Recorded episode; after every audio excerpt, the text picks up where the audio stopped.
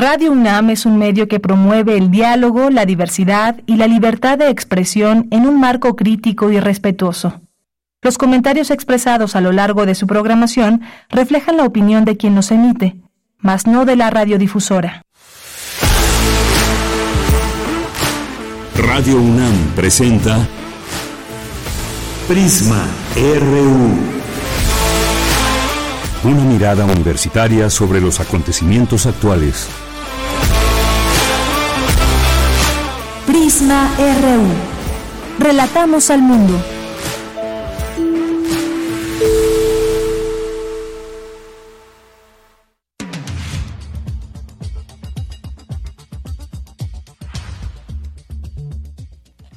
Hola, ¿qué tal? Muy buenas tardes. Tengan todos ustedes. Gracias por acompañarnos a través de la sintonía de Radio UNAM en el 96.1 de FM y en línea en internet en www.radio.unam.mx. Estamos aquí transmitiendo desde Adolfo Prieto 133 en la Colonia del Valle.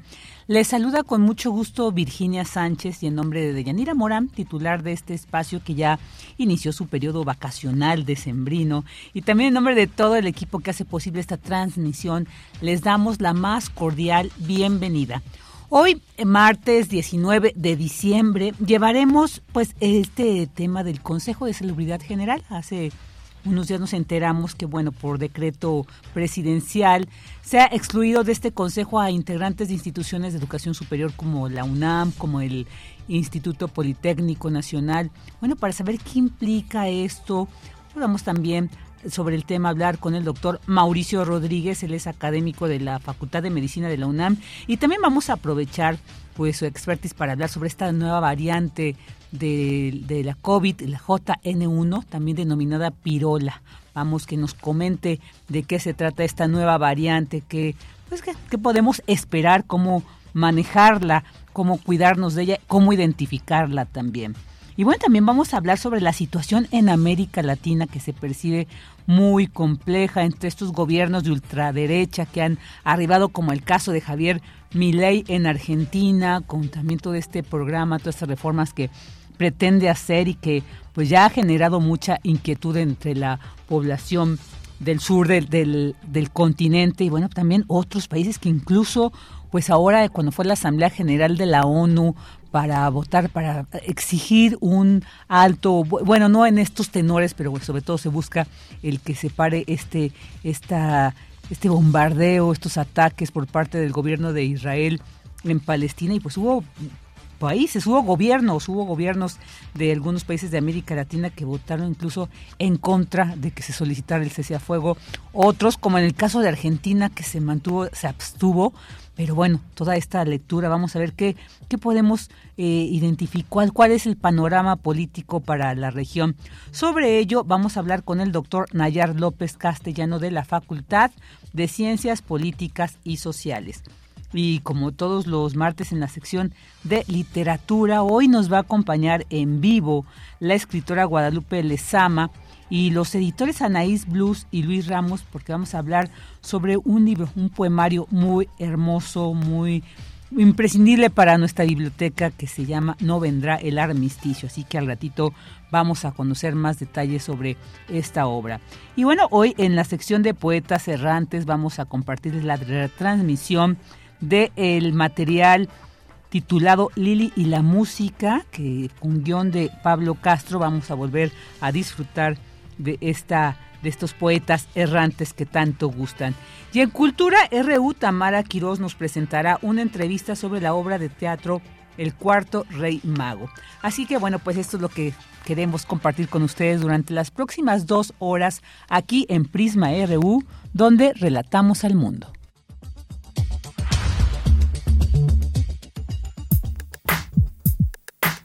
Relatamos al mundo. Relatamos al mundo.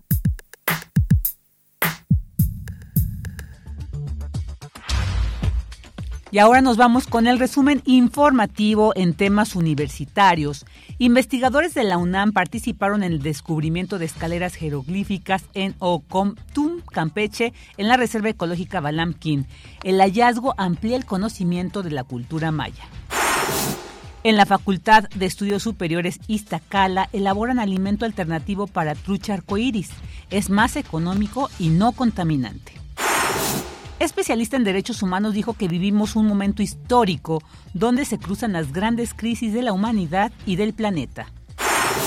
Académico de la UNAM habla de la importancia del concepto de género. Aseguró que se trata de una estructura de relaciones.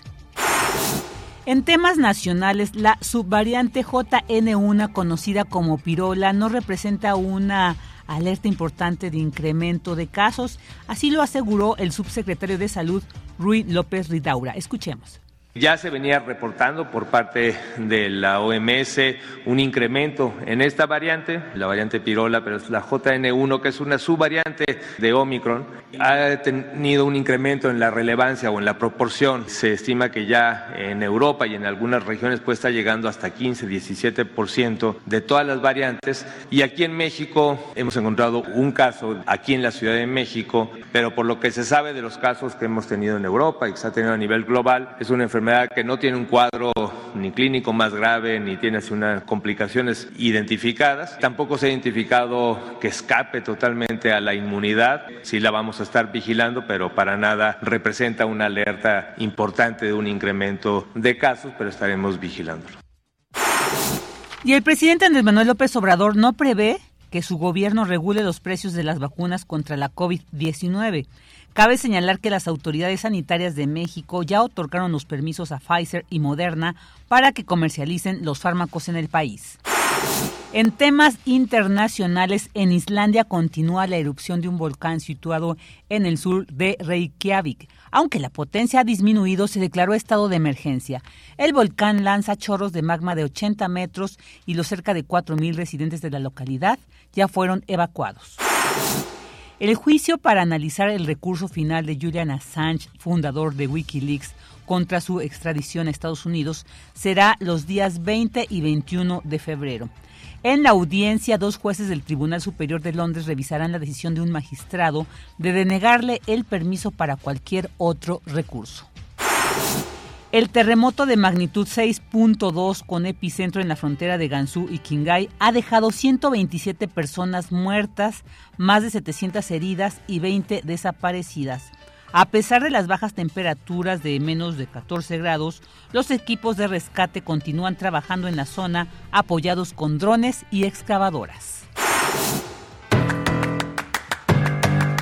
Hoy en la UNAM, ¿qué hacer? ¿Qué escuchar? ¿Y a dónde ir? Hoy no te puedes perder la serie radiofónica En Recuerdo de Raquel. Selección de programas de la serie Museos en el Aire de Raquel Tibol. El programa de hoy se titula Museo de Danza Buto. La serie completa de Museos en el Aire puede consultarse en el sitio oficial radiopodcast.unam.mx. Y la serie radiofónica En Recuerdo de Raquel se transmite todos los martes y jueves a las 17 horas por la frecuencia universitaria de Radio UNAM 96.1 de FM. El Colegio de San Ildefonso te invita a visitar la exposición Sergio Hernández, artista que traduce los mitos a un impresionante imaginario plástico. Sus versiones del mito del salvaje europeo son fascinantes, pues crea una multitud de personajes y símbolos pictóricos que habitan un mundo maravilloso, aunque aterrador. Sergio Hernández, quien incorpora algunos personajes al universo visual, como Benito Juárez y el ajolote, crea portales que transportan al pasado o al espacio sideral con un conocimiento profundo del color, de la mezcla de metales y pigmentos. Visita la exposición Sergio Hernández, que se encuentra disponible en el Colegio de San Ildefonso en un horario de martes a domingo de 11 a 17.30 horas.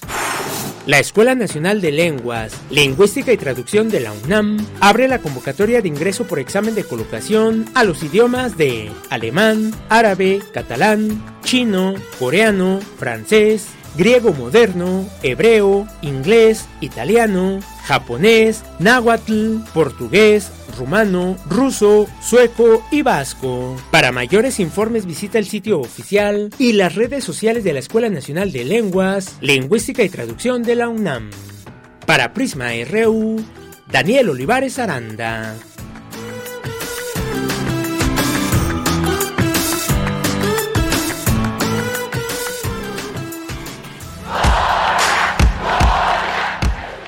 Campus RU.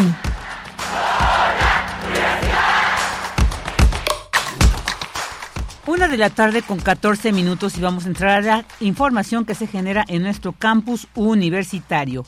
Académico de la UNAM habla de la importancia del concepto de género. Se trata de una estructura de relaciones asegura. La información con mi compañera Dulce García, quien le doy la bienvenida, ya se encuentra en la línea. Hola Dulce, ¿qué tal? Buenas tardes, adelante. Claro que sí, Vicky, muy buenas tardes a ti al auditorio. Eh, bueno, este fue el nombre de la conferencia, Vicky. ¿Qué pasaría al escuchar que una mujer tenga que decir voy a llegar a mi trabajo con barba? A ver si así me hacen caso.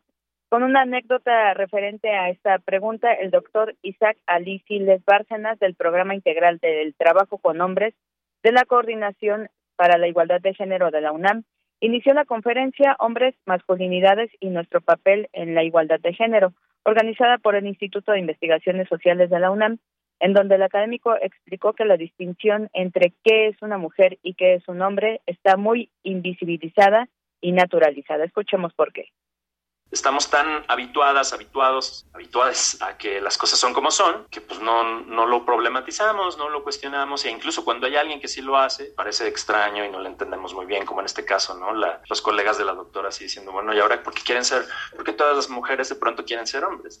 Pues tenía que ver con esta cosa de ser tomada en serio, ser respetada, ser incluida, etcétera, etcétera. Y eso tenía que ver mucho, una vez más, con esta, pues, eh, construcción social a la que llamamos género.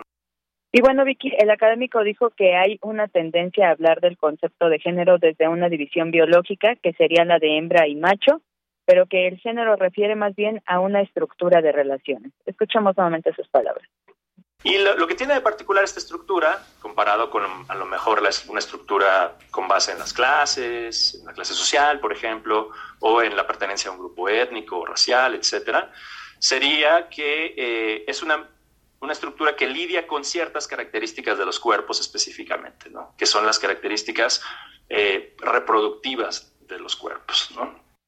Vicky, el doctor Isaac Ali Siles Bárcenas reiteró que cuando se habla de género se refiere a una estructura de relaciones sociales centradas en las capacidades reproductivas y el conjunto de prácticas que incorporan las, distintas las distinciones reproductivas entre los distintos cuerpos a los procesos sociales. Esta es la información. Muchas gracias, Dulce. Buenas tardes. Gracias a ti, Vicky. Buenas tardes. Ahora nos vamos con esta información. Especialista en derechos humanos advierte que vivimos un momento donde se cruzan las grandes crisis de la humanidad y del planeta. La información con mi compañera Cristina Godínez. Adelante, Cris. Buenas tardes. Hola, ¿qué tal, Vicky? Un saludo para ti y para el auditorio de Prisma RU.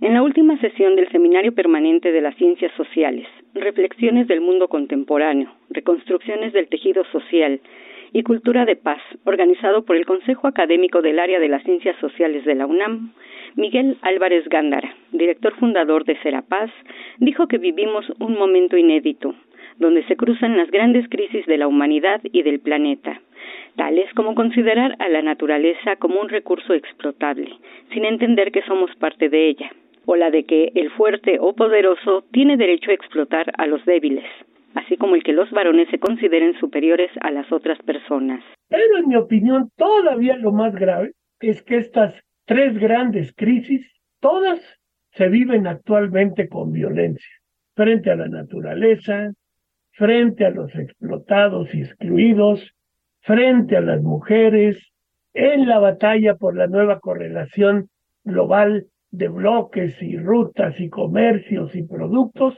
hoy la humanidad vive una situación de violencia también inédita. El también integrante del Movimiento para la Paz con Justicia y Dignidad expuso que un eje vinculado a todas las problemáticas de los derechos humanos, de la democracia, la dignidad y del desarrollo sustentable debe ser el de la paz.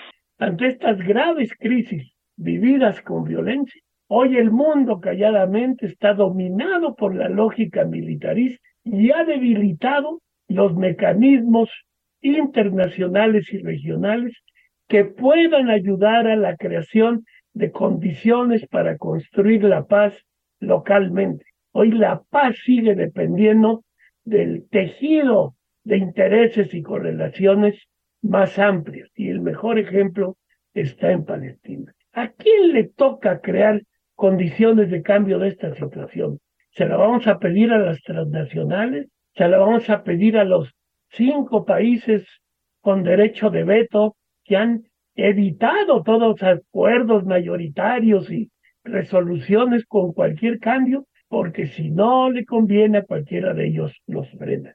Álvarez Gándara señaló que hoy es el momento de las sociedades, no solo de exigir, sino también de hacernos cargo de lo que nos corresponde en el ámbito nacional y global. Activos en las situaciones globales, desde como las vivimos en México, hoy ya no estamos viviendo sintonizada, integral, madura, lúcidamente el momento que nos está tocando vivir. Y junto a la pregunta de a quién le toca, quién es el sujeto, aquí es donde brilla otras dos claves. Una, volver a poner de pie el paradigma de la paz completa e integral, no solo en la seguridad, volver a poner en el eje a la dignidad, a las víctimas, a los derechos más allá de un papel constitucional, sino al ejercicio de condiciones de vida y de trabajo digna para todas y todos. Vicky, este es mi reporte. Buenas tardes. Buenas tardes, Cris. Muchas gracias. Prisma RU. Relatamos al mundo. Una de la tarde con 21 minutos y bueno, pues ahora nos vamos a adentrar con este, vamos a abordar dos, algunos temas con con el doctor Mauricio Rodríguez, académico de la Facultad de Medicina de la UNAM y también él es conductor del programa Hipócrates 2.0 de aquí de Radio UNAM. Lo pueden escuchar siempre con información muy, muy interesante y muy importante. Pero bueno, ahorita le doy la bienvenida al doctor Mauricio Rodríguez para hablar sobre pues esta cuestión del Consejo de Salubridad General, donde ya se deja fuera expertos de instituciones de educación superior, entre ellos de la UNAM. Mauricio, doctor Mauricio, ¿qué tal? Muy buenas tardes, un gusto como siempre saludarle. ¿Cómo estás, Vicky? Saludos al auditorio, muchas gracias por invitarme. No, pues siempre un gusto escuchar a este, pues tu reflexión, tus opiniones, lo que tienes que decir al respecto. Bueno, porque sí, pues ha causado un poco de alarma, si se eh, se está quitando este contrapeso en cuanto a la discusión de un tema central, pues para la vida misma, que es la salud, la salud de este Consejo de Salubridad General, que ya se queda fuera las instituciones de educación superior, donde de alguna manera pues se realiza gran parte de las investigaciones al respecto, como lo vimos, pues ahora que eh, ya pasó esta, la, bueno, no ha pasado, porque al ratito vamos a tomar el tema de esta nueva variante, pero como lo vimos con este contexto de la pandemia, ¿qué nos puedes decir, Mauricio, sobre pues este decreto?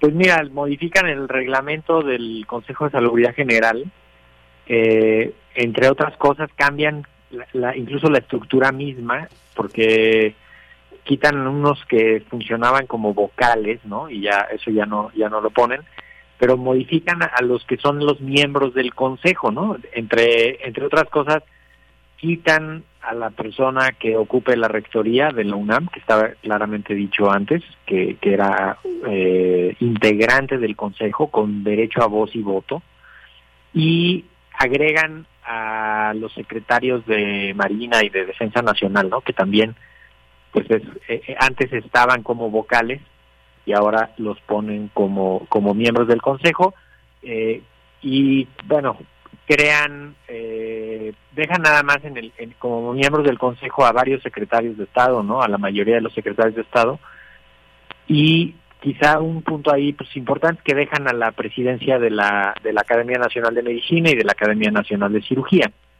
que sería como como el el, el pues es el órgano consultor del presidente del, del ejecutivo en materia de salud no entonces eh, pues es una es un cambio importante. Ahora inventan algo que le llaman la comisión como una comisión consultiva de académicos en la que pues no va a haber, o sea, es una simplemente como consultores, ¿no? O sea, no va a haber contrapeso, puede ir cada quien y decir lo que quiera ahí.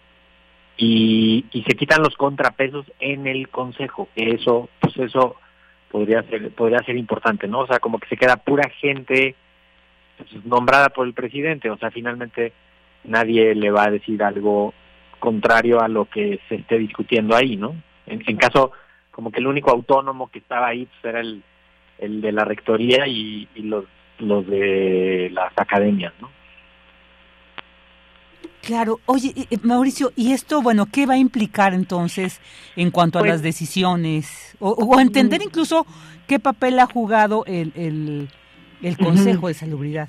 Pues mira, el, el Consejo de Salubridad General, eh, lo que la verdad es que no, o sea, no se le dio mucha fuerza durante la pandemia, ¿no? Pareció que todo lo condujo directamente la Secretaría de Salud. Eh, el Consejo de Salubridad pues emitió un par de documentos y de lineamientos, pero pero en realidad la, la voz la voz cantante la llevaba la, Secretaría de Salud. Eh, las decisiones de salud más importantes, la declaración de emergencia y eso se hace en el Consejo de Salubridad General. Eh, para fines prácticos, en la operación de la salud en el país, pues no, no te creas que hay mucho mucho cambio, es como parte de la burocracia de de una parte de la administración de la salud. Okay. Eh, sí son símbolos, ¿no? O sea, hay una parte muy simbólica de, pues, de mandar a las instituciones de, de academia y de investigación pues a, a otra a otro lugar, ¿no? O sea, sí hay un símbolo importante ahí y pues hay que leerlo así. O sea, que suban a dos secretarios de Estado relacionados con las Fuerzas Armadas, que quiten al rector de la universidad del consejo, pues eso no es así como de, no, es que estamos aquí acomodando, no, no, no, no, a ver, eso es poner a puras personas que están al, al, servicio del Ejecutivo como integrantes del Consejo. O sea, finalmente pues, va a ser un Consejo del Ejecutivo, no un Consejo del país, que ese, ese es el punto más importante. Esperemos que se consolide la comisión consultiva, que inviten al POLI, a la UNAM, al CINVESTAB, a todos los que hacen ciencia relacionada con salud, este, y que, pues que, se escuche, y de preferencia, pues que lo reviertan, que vuelvan a incluir a, de hecho, debería estar el titular del CONACIT en, ahí, ¿no? Y no está. Este, creo, creo que no está, no, no, pero son, son movimientos que se van haciendo pues a ir acomodando, ¿no? O sea, no sé qué interpretación habría que darle, ¿no? Claro, claro. Porque además, bueno, en el, en el gobierno actual, pues ha habido como cierta crítica, ¿no? Hacia lo que se, mucho de la, de, la ciencia que se desarrolla en, en, estas instituciones, sobre todo en la UNAM, pareciera ahí como que hay, pues cierta, ¿no? Cierto y además, pues eso, ¿no? O sea, ¿quién, quién va a ser contrapeso? Claro. el, la, la Academia Nacional de Medicina, que depende de su dinero, tiene una influencia importante, este, o ya de por sí es el órgano consultivo del Ejecutivo, ¿no? O sea, es así como, sí, es una, es una movida estructural del, de los que se encargan de, de llevar la salud. No, no es poca cosa. O sea, es, es un asunto muy relevante. Claro, o sea, digamos, bueno, ya es un, un decreto presidencial, pero no sé, ojalá se replantee. ¿Hay posibilidades de ello, Mauricio, que en un momento, porque como dicen, este cambio se hizo casi mm, fast track, ¿no? Así, ni sin... Sí, es un decreto, es un decreto que cambia el reglamento del, del, del consejo. O sea, no no fue así de vamos a ponernos de acuerdo, pues lo de los acuerdos como que no es no es muy el estilo, ¿no? Entonces, ah, a ver, quitamos a estos, subimos a los dos generales encargados de la defensa y de la marina, este y ahí está, o sea, finalmente es pura gente nombrada por el presidente o por quien ocupe la presidencia, finalmente ese es el, el punto, ¿no? O sea, eh, esperemos que, pues, que cambie o que cuando menos se acerque ahí un poco de sí claro. de, la intención no o sea no es no se ve bien no cuál es por qué había que sacar a la Universidad Nacional del Consejo de Salubridad General claro, o Sea, ¿no? Y además con toda, digamos, la UNAM se ha caracterizado, caracterizado por toda una investigación tan vasta en tantos temas relativos a la salud Totalmente. creo que es, eh, o sea, es, es muy cuestionable, realmente sí es, es cuestionable esta situación. Sí. Porque, eh, además ahora, el. Eh, podrías pensar, ¿no? Que lo habían puesto así porque los últimos médicos, los últimos rectores habían sido médicos y entonces como que había ahí esa esa intención de pues de tener ahí esa voz médica porque eran médicos y ya, y ahora que ya no es médico el rector. Pero a ver no tiene nada que ver con la profesión del rector. Claro. Es la voz de la universidad la que pues, tiene que estar ahí porque es el Consejo de Salubridad General o sea claro. y, y te descuidas tantito y el Politécnico debería estar también ahí presente, ¿no? Claro, claro, porque muchas veces muchos los investigadores, investigadoras han señalado, por ejemplo, en cuanto a las a, los trabajos que se hacen en determinadas en determinados temas, justo dicen de la importancia que se incorpore esta reflexión, este conocimiento, este avance, este, ¿no? En las políticas públicas. Es ahí donde uno dice, bueno, sí. Van, van a tratar de hacerlo con esta comisión consultora en la que van a estar muchos académicos y ya como específicamente, ¿no? De técnicos del área. Y pues esperemos que sí. El mensaje de ahorita, pues es un mensaje que, que no, no está no se ve bien, pues. No, no sé, además que, que, así que te, te sacan de, de, la fiesta sin decirte sin discutirlo. ¿no? sabes también, Vicky, qué es lo que más frustra? Que no haya alguien de la Secretaría de Salud o del Ejecutivo, que, no sea el presidente, a, a que salga a explicar lo que están haciendo.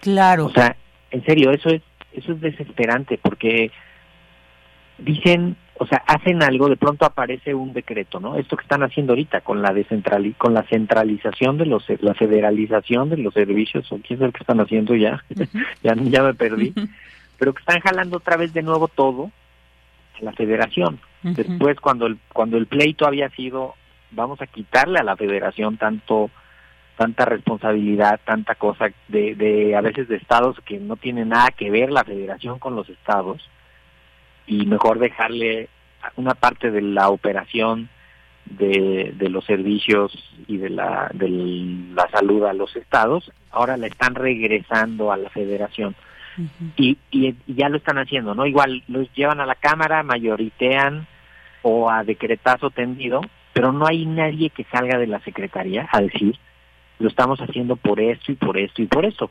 Igual cuando quitaron el Seguro Popular, no salió nadie a explicarlo, y cuando quitaron el INSABI, tampoco salió nadie a explicarlo. O sea, podría ser tan sencillo que, que saliera un vocero de la Secretaría de Salud a explicar lo que están haciendo y por qué lo están haciendo. O sea, con base en qué información están tomando esas decisiones y qué están esperando como resultado de esas decisiones. O sea, en serio, es claro. Eh, eh, de pronto todo termina siendo interpretaciones. Este, a veces unos parecen como que están viendo las, la teoría de la conspiración, pero luego pues otros decimos, híjole, ¿qué, qué está pasando? Y no hay información. Lo de la farmacia, lo de la megafarmacia. A ver, ¿qué están esperando? ¿Cuáles van a ser sus reglas de operación? ¿Quién va a ser el cliente de esa farmacia? ¿Quién, ya sabemos quién la va a operar, ya sabemos dónde va a estar. Pero de entrada hay una parte que no queda clara y, y ahí va y se anuncia con bombo y platillo, pero no hay un vocero que explique con detalle, si quieren solo a los del gremio, nada más explíquenos a nosotros lo que está lo que están queriendo hacer porque pues así visto desde afuera no se entiende ¿eh? cierto sí sí sí y, y, y, nos quedan como esos huecos y bueno hay quien eh, toma absolutamente todas estas decisiones de la presidencia como sin cuestionar, pero creo que nuestro papel, incluso de los medios, de los expertos, pues sí es un poco hacer esta pregunta, esta cuestionar, bueno, en base a qué, cuál es el argumento que respalda estas decisiones. Y mira, te, te, pongo un ejemplo muy claro. Cuando cuando se explicaban algunas cosas de lo de COVID, eh, que eran que eran correctas, que, que estaba bien, ¿no? Eh, nosotros mismos dábamos ese mismo mensaje porque era el mensaje correcto, ¿no? O sea, por ejemplo, ahorita el de la vacunación, a ver, cualquier vacuna sirve, así es, cualquier vacuna sirve, Ardala sirve, sí, Ardala sirve, Sputnik funciona perfecto, vámonos con eso. O sea, no tiene nada que ver con que quién lo dice y, no, no, no, eh, hay datos que respaldan lo que se está diciendo. Aquí el punto es que como no hay nada de información, entonces a veces ni siquiera se puede informar a la comunidad, a la población. O sea, ahorita lo de la farmacia, en serio, todos son especulaciones, todos son confusión y, y el 29 de diciembre van a inaugurar un pedazo de un almacén con unas cajas de medicinas y, y luego qué va a pasar. Así es, así es, así es. Esto, bueno, pues e, e, es, es muy importante. Ahí vamos a tener que poner mucha atención a ver qué, a ver qué pasa. el paso. Y, y, lo otro es que hoy, a mediodía, tantito antes de que habláramos, la, la Organización Mundial de la Salud finalmente eh, emitió un comunicado para decir que la variante JN1 la van a incluir ya en la lista de variantes de interés, que son eh, pues estas variantes o subvariantes de Omicron que están pues las están vigilando, están estudiándolas, se ha visto una transmisión importante y, y pues está entrando y la, la vamos a ir viendo que entra en los siguientes días, ¿no? En las siguientes semanas, de cualquier manera, pues en México no mm, está muy tranquila la situación con COVID, más bien hay que pues mantener las medidas. Claro, esta, esta, esta, ¿por, qué pirola? bueno, de hecho no es pirola, pirola es una que se llama que, que XC 1.16, no sé qué, ahorita te digo los numeritos exactos, pero esta JN1 no no es pirola. Ah, ok, qué bueno no, pirola es otra que se llama BA 2.86. Y esta JN1 es una que deriva de esta, de pirola. Ah, ya, ok, ok. O sea, son dos subvariantes distintas. Y bueno, entonces ahorita nos enfocamos en JN1. ¿Qué la caracteriza de pues, las otras variantes? Lo que, lo que han visto es que esta la empezaron a ver en septiembre y ahorita ya está como en 48 países. Eh, la pirola famosa la, empezaron a ver en julio y ahorita ya está en más de 70 países. Entonces, pues, se propagan muy rápido, son muy contagiosas, pero causan enfermedad leve y no causan hospitalizaciones y no causan enfermedad grave. Este, y cuando una variante así encuentra las condiciones de propagación, pues ahí es donde se pone la cosa difícil, ¿no? Porque ahorita si entra una de estas que tiene más capacidad de contagiarse y encuentra las fiestas de fin de año y los viajes de fin de año, por ahí se va a meter. Claro, y, además el clima, ¿no? Dominante. Y además el clima. Sí, sí, sí. Todo el mundo le cierra las ventanas, no hay buena ventilación, este, y la gente se junta en los interiores y pues ahí hay contagios. Claro, Mauricio, quisiera preguntarte, por ejemplo, ahorita vamos a tomarla como una gripe, o sea, la vamos a sentir, no hay mayor. Yo creo así, es como pasa y así es como se contagia. Claro, y, preguntarte, o sea, ahora creo que a partir de la pandemia es cuando se da esta identificación, ¿no? Como digamos, específica de estas variantes. ¿Será que antes de la pandemia también todas las gripes eran diferentes, solo que ahora ponemos más atención pues después de lo que pasamos? Es que antes yo creo que la única la única gripa fuerte era era influenza, ¿no? Y como mm. que sí la teníamos muy identificada. Ahorita la otra gripa fuerte pues es esta, ¿no? Y el, virus inicial respiratorio, que también puede ser una gripa fuerte en los niños chiquitos menores de 5 años, pero eh, lo que ha pasado es eso. Eh, entonces, pues estamos más sensibles a que cualquier gripa, pues hay que ponerle atención. O sea, en realidad no, no es que antes estaba bien, no, no, no, antes tampoco estaba bien. O sea, si alguien está enfermo de gripa o catarro, tiene que aislarse, tiene que evitar contagios, tiene que usar cubrebocas cuando tenga síntomas, tiene que evitar juntarse con otras personas, si no, pues van a van a haber contagios en la comunidad. Claro, claro. O sea, digamos el tener los síntomas son los mismos de, la pirola, de la JN1, de la G.5, de todas estas subvariantes, sigue siendo Omicron, que ya la tenemos desde En, desde diciembre de 2021. Ajá, ajá. Entonces, no hay diferencia. Los síntomas son los mismos, el manejo de los pacientes es el mismo y, y necesitamos evitar contagios en la comunidad. Todas las vacunas funcionan, todas, las, las nuevas, las viejas, todas funcionan para prevenir la enfermedad grave y la muerte. Perfecto, sí. Entonces, en las personas claro. con de los grupos vulnerables, ¿no? Por supuesto, mantener los cuidados que ya se nos han estado indicando. Que ya Eso, lo que hemos repetido mil veces, ahorita otra vez, porque es la temporada. Claro, claro. Entonces, poner, no alarmarnos, tan solo poner atención y mantener estos cuidados. Pues, qué gusto, como siempre, Mauricio, y muchas gracias. Te mandamos un abrazo muy, muy, cariñoso. Y bueno, pues también ya se lo pueden escuchar en Hipócrates 2.0. Y hoy, hoy a las 6 de la tarde vamos a platicar sobre el impacto de la, de la luz del sol en los cánceres de la piel. Ah, qué, qué tema tan importante. Se van a ir a solear ahora en estos días. Claro, qué importante. Pues ahí está la cita a las seis. mañana la, retransmisión, ¿verdad? Los mañana a las 10 la retransmisión en el AM. En el AM. Y luego en el podcast. Ahí están todos los programas para que los, los vayan reescuchando. Claro. Muchísimas gracias, Vicky. Te mando un abrazote. Gracias igualmente para ti de parte de todo el equipo. Hasta pronto, Mauricio. Chao.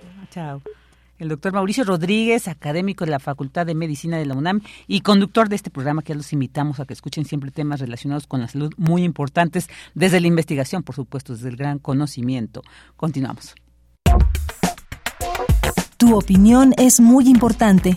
Escríbenos al correo electrónico prisma.radiounam@gmail.com.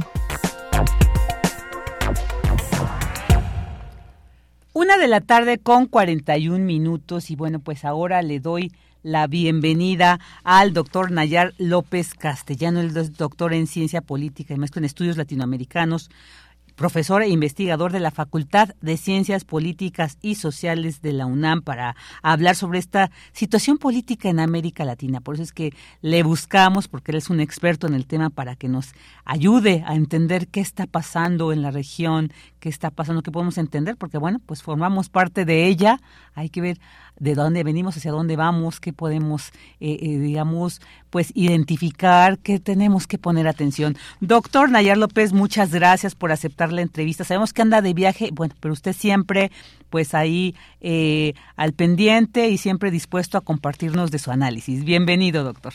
Muy buenas tardes, con mucho gusto, por acá andamos.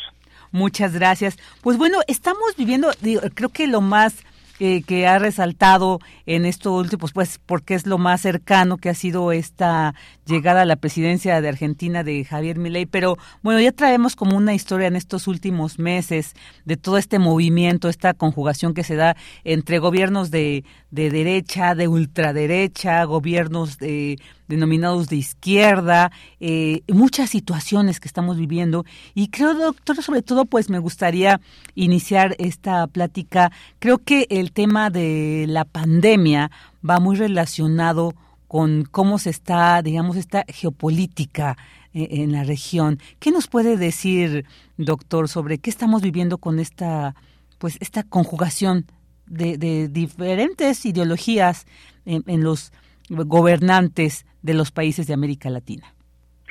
Pues sí, la región está atravesando por una etapa eh, muy importante en ese, sentido, en un sentido político, de gran trascendencia, porque, eh, bueno, en la historia de la región no, no habían existido, o no había existido una época, una etapa en la que eh, se dieran confluencia tantos proyectos del que yo denominaría del centro hacia la izquierda, y que ya llevamos 25 años en este proceso. Así partimos del 98 cuando gana Hugo Chávez la presidencia en Venezuela, al momento del, de, a este momento, pues ya son 25 años, ¿no? eh, de experiencias de diversa naturaleza y que eh, no es un caso aislado o dos, sino que en realidad ha sido una un, un momento en el que hemos logrado ver eh, incluso que prácticamente todo el cono sur en algún punto eh, estuvo gobernado por proyectos de esta naturaleza, ¿no? De gobiernos de centro de la izquierda.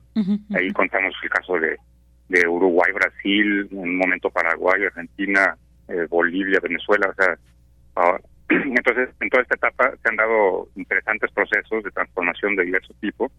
Ha habido una enorme obra en infraestructura en muchos de estos proyectos y países. Eh, y también se ha dado, bueno, obviamente una respuesta por parte de Estados Unidos en su lógica intervencionista que ha que se denomina normalmente como la contraofensiva hegemónica, ¿no?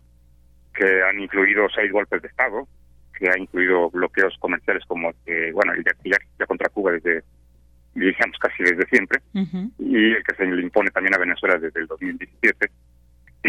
eh, también, obviamente, errores que han cometido estos estos proyectos de, de diferente tipo, en el ámbito económico es donde se señala más, pero también eh, en esta contraofensiva pues hemos visto, como bien lo, lo señalabas, eh, la, la respuesta no solamente desde Estados Unidos, sino también la respuesta de las oligarquías locales de la derecha de cada país, con eh, estrategias de diferente tipo que han incluido obviamente pues todo lo que se, conoce como la guerra sucia en, el ámbito de la información, eh, eh, los procesos de judicialización de la política, como sucedió con el caso de Lula en Brasil en su momento, o con Rafael Correa en Ecuador. Eh, diferentes diferentes estrategias, digamos, ¿no? dentro de un marco general que se le conoce como la guerra de cuarta generación. ¿no?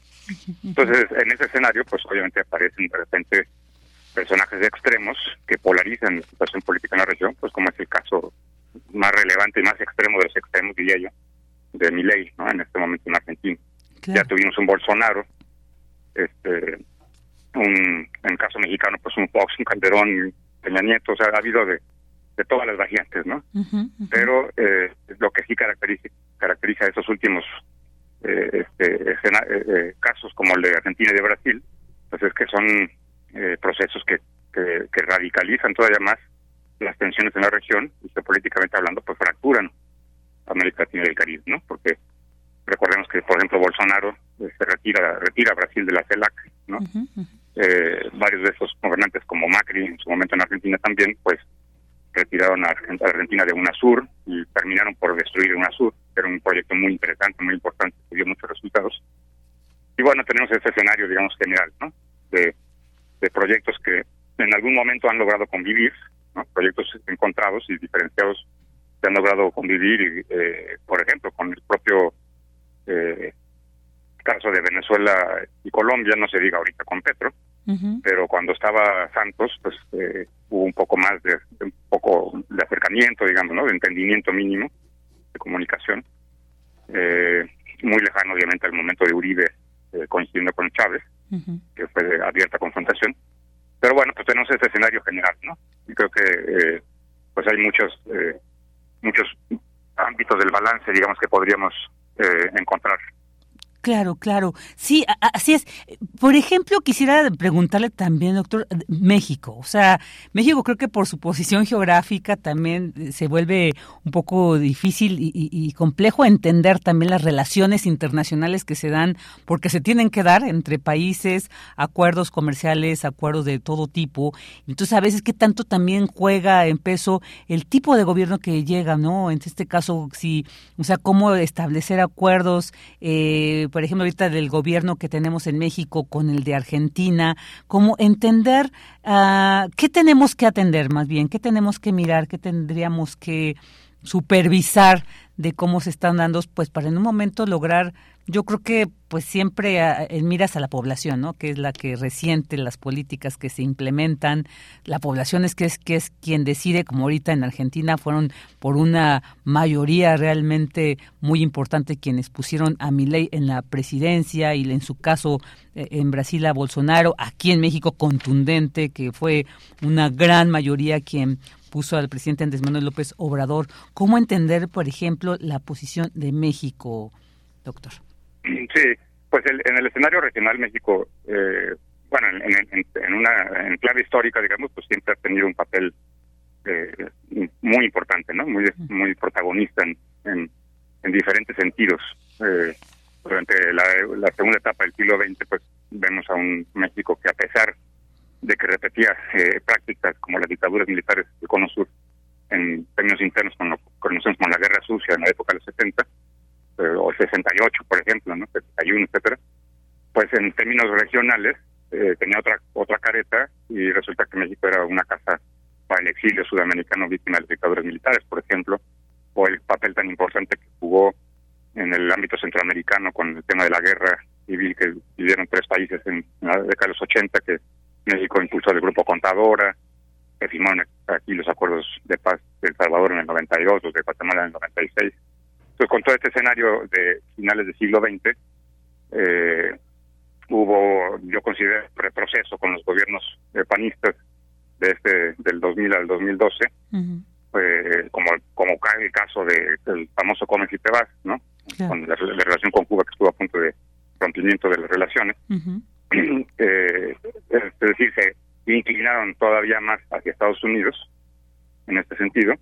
Y en el actual eh, gobierno, pues ha habido un, reacomodo, digamos, de la política exterior que me parece interesante, con algunos aspectos que, que, sobre todo destacando el tema de la relación con Estados Unidos, que sí no han variado mucho, ¿no? Y que, desgraciadamente mantienen un poco a México, digamos, pues se pliega en cierto sentido algunos de los intereses de Estados Unidos en su lógica de relaciones bilaterales, como puede ser como el tema migratorio, por ejemplo.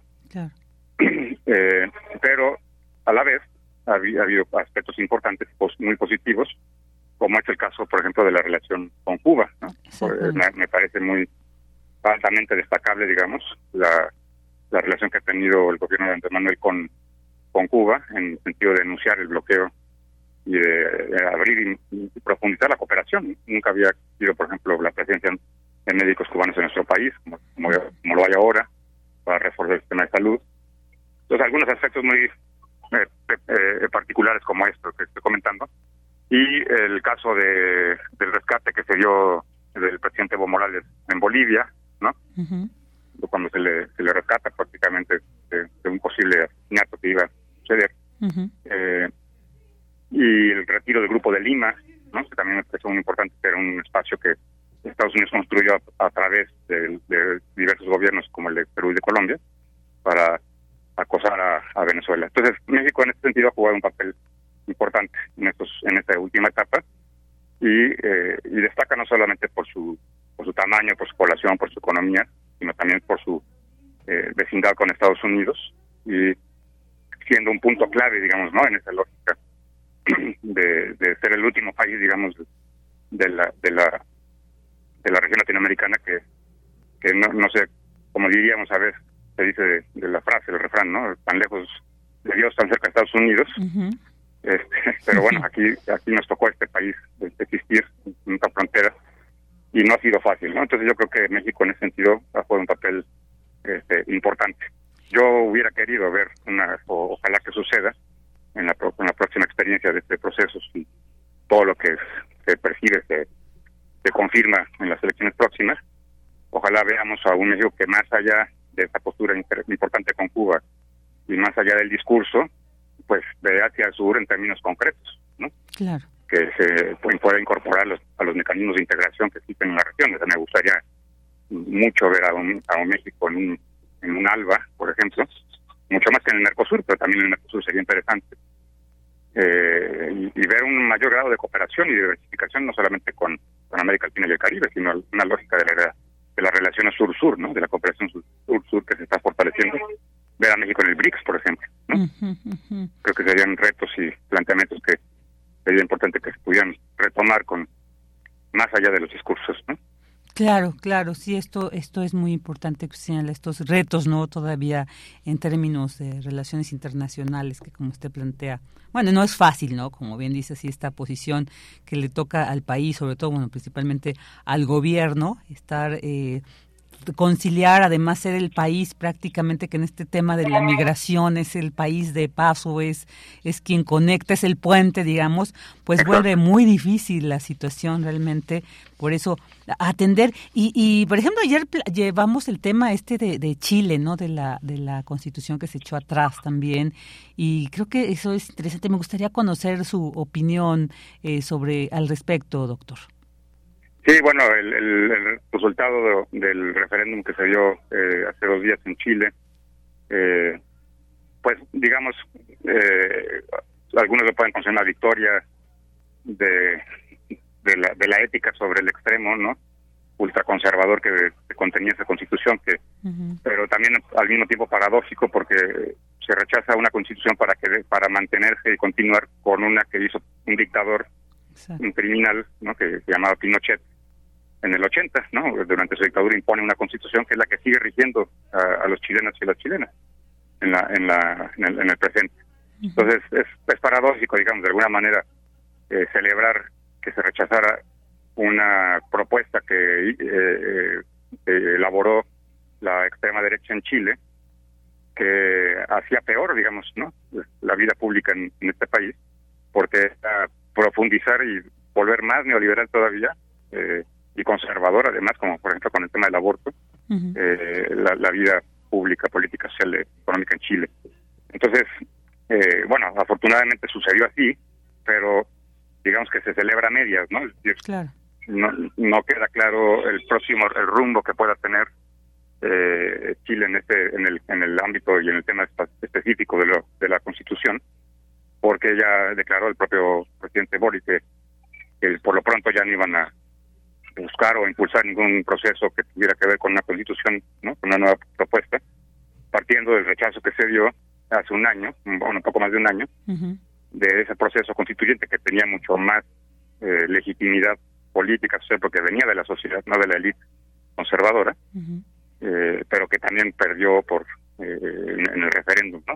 Entonces, en un, en un lapso de un año y medio, de bueno, de dos años más o menos, Chile ha vivido eh, dos intentos de reformar una constitución, lo cual refleja obviamente en el fondo la urgente necesidad de que este país pueda obtener un nuevo modelo jurídico, ¿no? una nueva constitución, pero también deja muy claro pues la, la, polarización que también existe en la sociedad, ¿no? O sea, si en el otro, en el anterior proceso eh, eh, del año, en el del año pasado no lograron generarse los consensos necesarios, ¿no? Y una mayoría rechazó.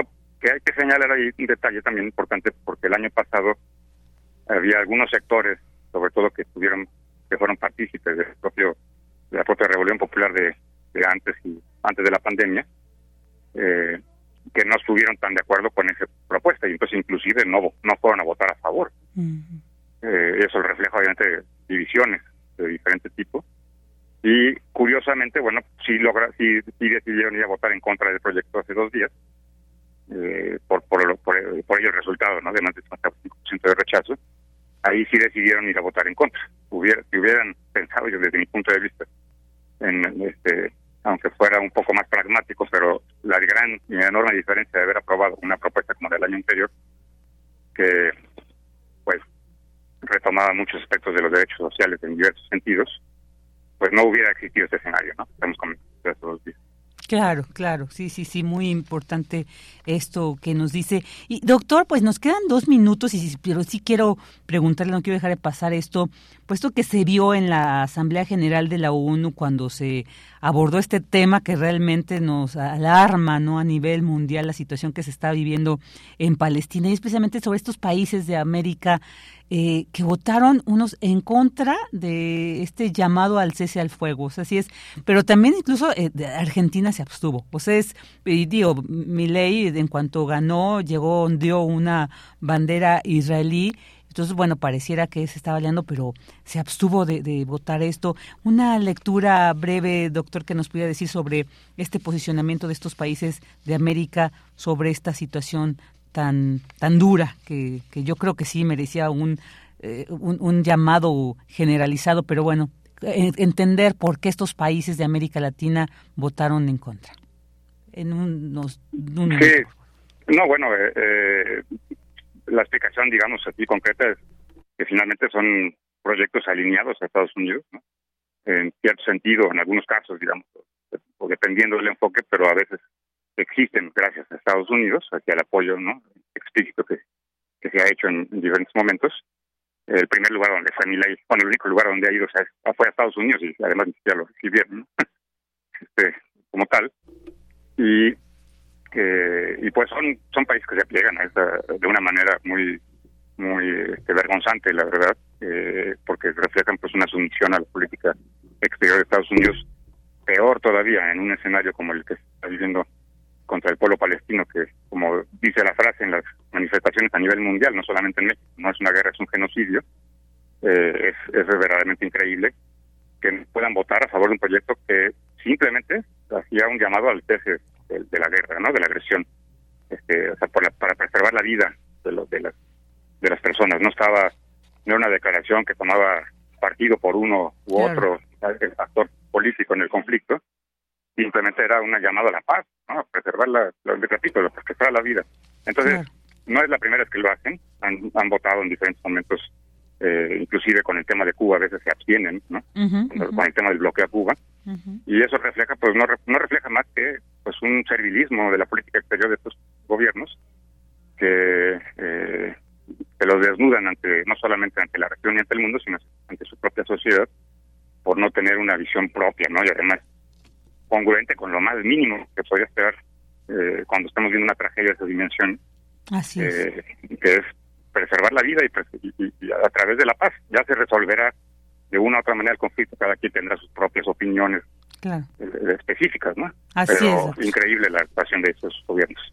Doctor, pues como siempre, un gusto escucharle. Muchas gracias por haber estado con nosotros y analizar esta situación de política de América Latina. Le enviamos un fuerte abrazo y bueno, pues que tenga excelentes fiestas y seguramente lo seguiremos escuchando el año que viene. Muchas gracias. eh, hasta pronto, doctor. Al contrario, muchas gracias y que igualmente pase una feliz semana. Muchas gracias.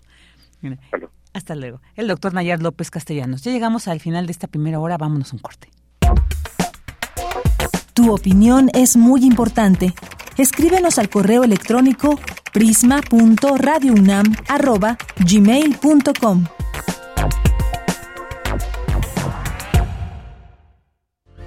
Para estas elecciones, el Instituto Electoral de la Ciudad de México realizará un monitoreo a medios de comunicación durante las precampañas y campañas. Esto ayudará a que la ciudadanía conozca los temas más importantes y pueda emitir un voto informado, razonado y libre. Consulta más detalles en www.ism.mx, porque este 2024 las elecciones son nuestras. Vota CDMX, Instituto Electoral Ciudad de México. Mi INE es mucho más que una credencial. Con mi INE participo, alzo la voz y decido con libertad sobre lo que quiero para mí, para mis amigas, para mis amigos, para mi familia. Nuestra generación busca respuestas y tiene mucho que aportarle a México. Si ya cumpliste 18 años o los cumples antes o el 2 de junio, tramita tu INE, infórmate, decide y vota. Tienes hasta el 22 de enero. En estas elecciones, con mi INE participo. INE.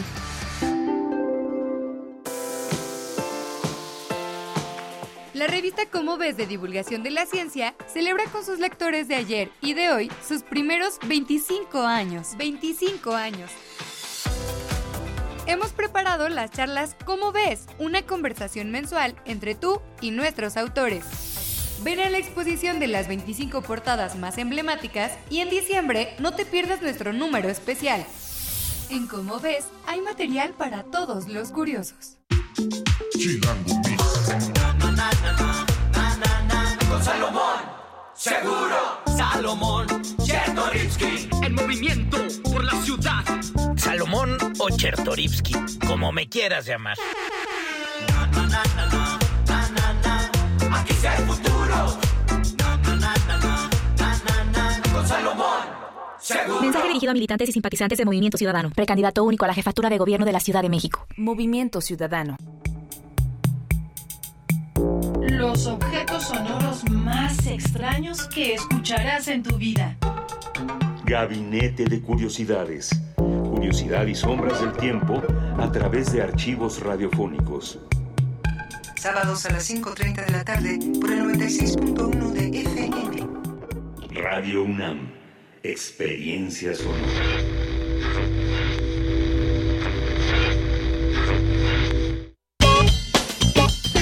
Porque tu opinión es importante, escríbenos al correo electrónico prisma.radiounam@gmail.com.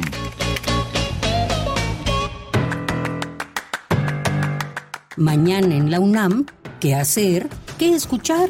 ¿Y a dónde ir? El Colegio de San Ildefonso te invita a participar en el curso virtual En Busca del Tiempo Perdido, que será impartido por Marco Perilli. Dicho curso se llevará a cabo todos los martes de 18 a 20 horas a partir del 6 de febrero de 2024. Para mayores informes consulta el sitio oficial y las redes sociales del Colegio de San Ildefonso. La Casa del Lago de la UNAM te invita a participar en sus cursos y talleres para el primer ciclo 2024. Podrás participar en diversas disciplinas de conocimiento como arte con medios electrónicos, arte conceptual, artes visuales, danza, expresiones corporales, medio ambiente y bioarte, medios audiovisuales, teatro y música, entre otras expresiones de arte y disciplinas de conocimiento. El periodo de inscripción se llevará a cabo del 6 al 17 de febrero de 2024 en un horario de 10 a 18 horas. Para mayores informes visita el sitio oficial casadelago.unam.mx. El Museo Universitario Arte Contemporáneo permanece cerrado del 16 de diciembre de 2023 al 8 de enero de 2024 por el segundo periodo vacacional en la UNAM. Sin embargo, puedes visitar las exposiciones virtuales que se encuentran disponibles en su sitio oficial. Te recomendamos la muestra Sala 10, Patricia Domínguez, Madre Dron. En esta pieza, la artista encuentra similitudes entre el ojo mutilado de un tucán a causa de los incendios masivos en la Amazonia boliviana en 2019 y los golpes oculares en manifestantes chilenos por la represión durante las movilizaciones de ese mismo año. Madre Dron plantea la posibilidad de imaginar una nueva era. La exposición Sala 10 Patricia Domínguez, Madre Dron, se encuentra disponible en el sitio oficial muac.unam.mx. Para Prisma RU, Daniel Olivares Aranda.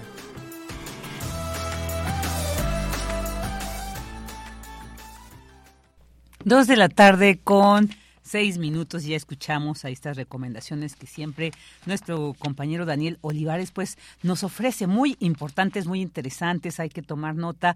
Ahora que ya estamos en vacaciones, bueno, ya en la UNAM, eh, eh, en la SEP también porque, bueno, aunque mucha de la comunidad de la UNAM pues seguramente tiene muchas y muchos tienen hijos pequeños, entonces hay que aprovechar y llevar a los pequeños a estos espacios universitarios para que además que se vayan a ir relacionando y bueno, pues sobre todo eso, aprovechar lo que la UNAM nos ofrece aún en periodos vacacionales, muchas actividades muy interesantes.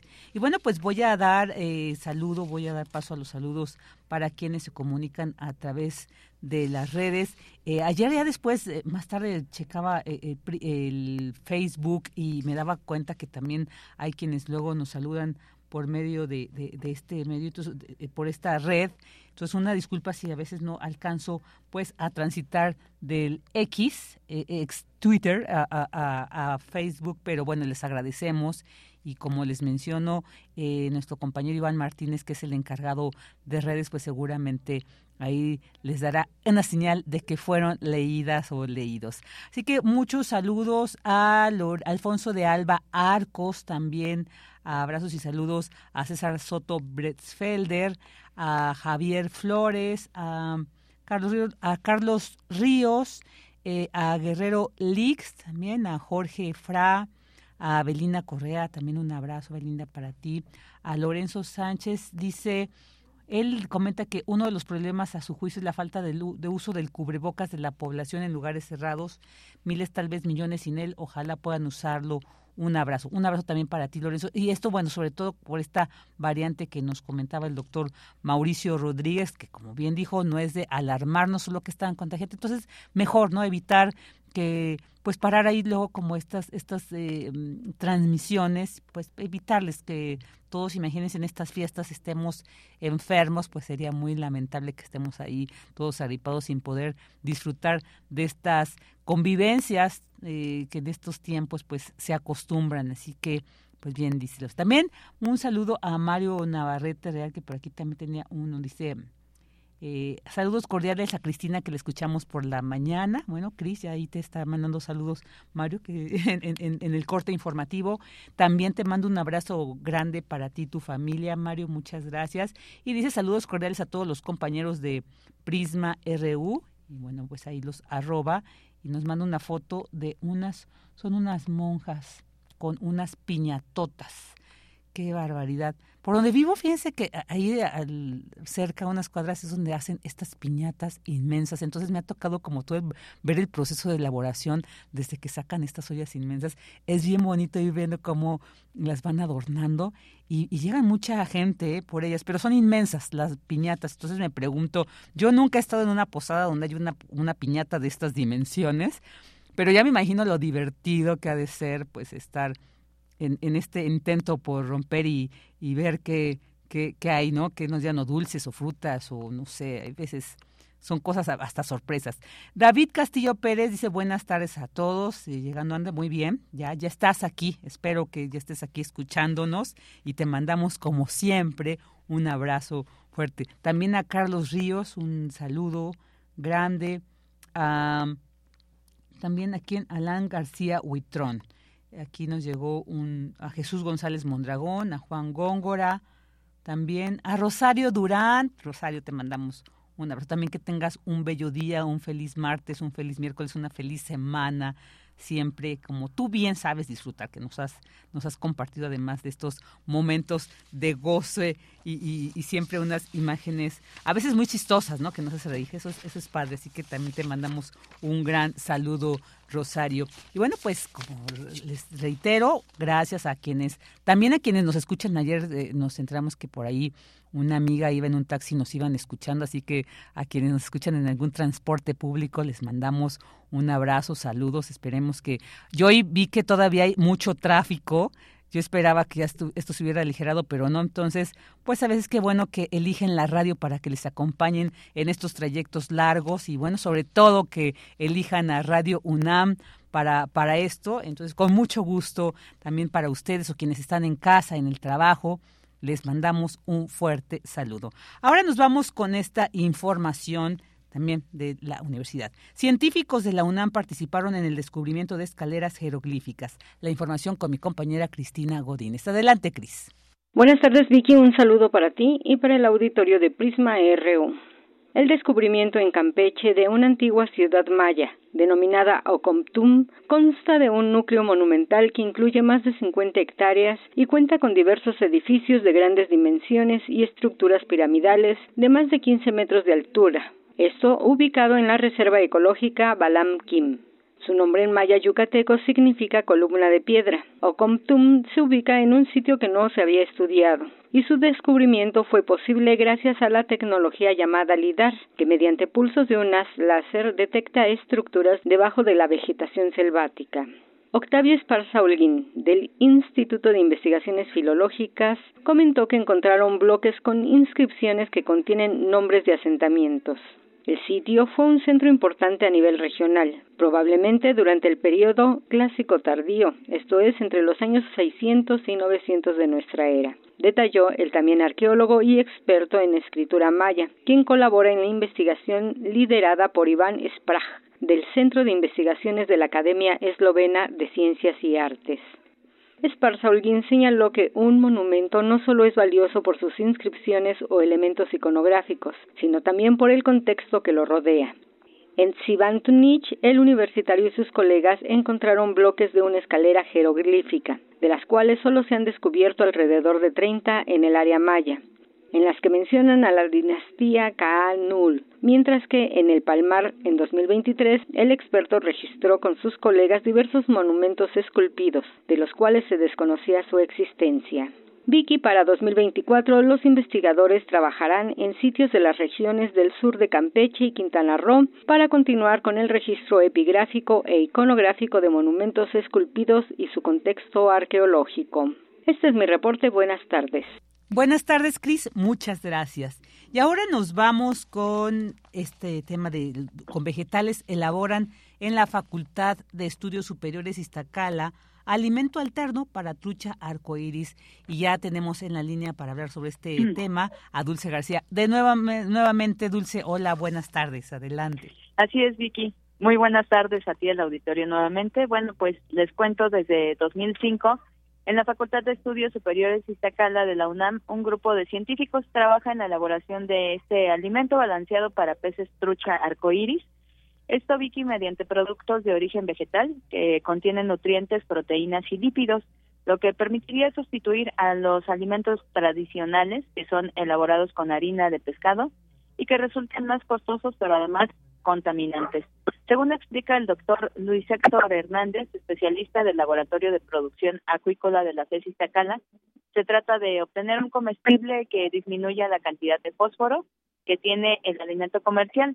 con efecto benéfico para en el mediano y largo plazo, que no afecte el crecimiento de los animales y cuyo costo sea además equiparable o menor al del alimento actual, que es de harina.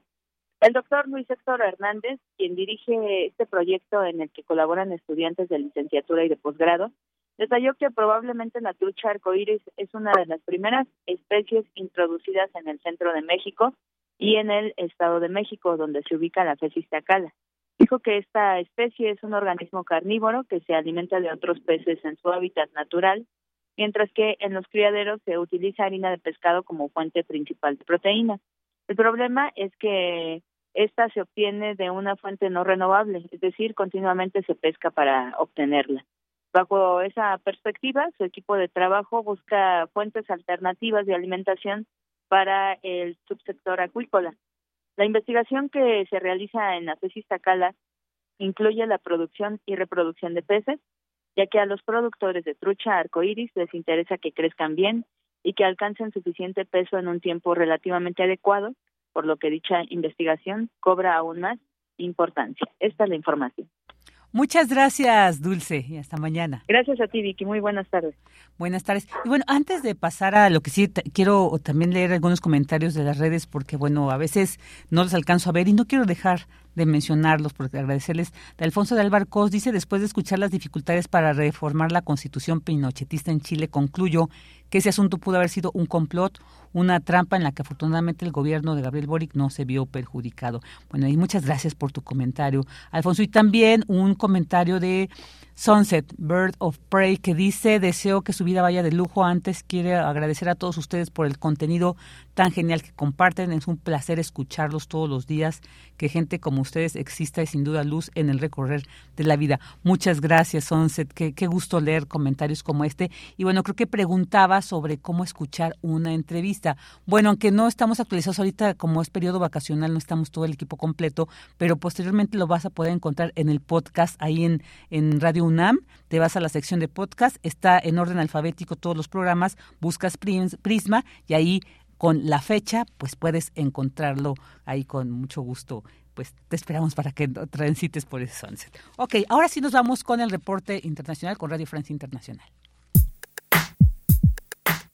Relatamos al mundo. Relatamos al mundo.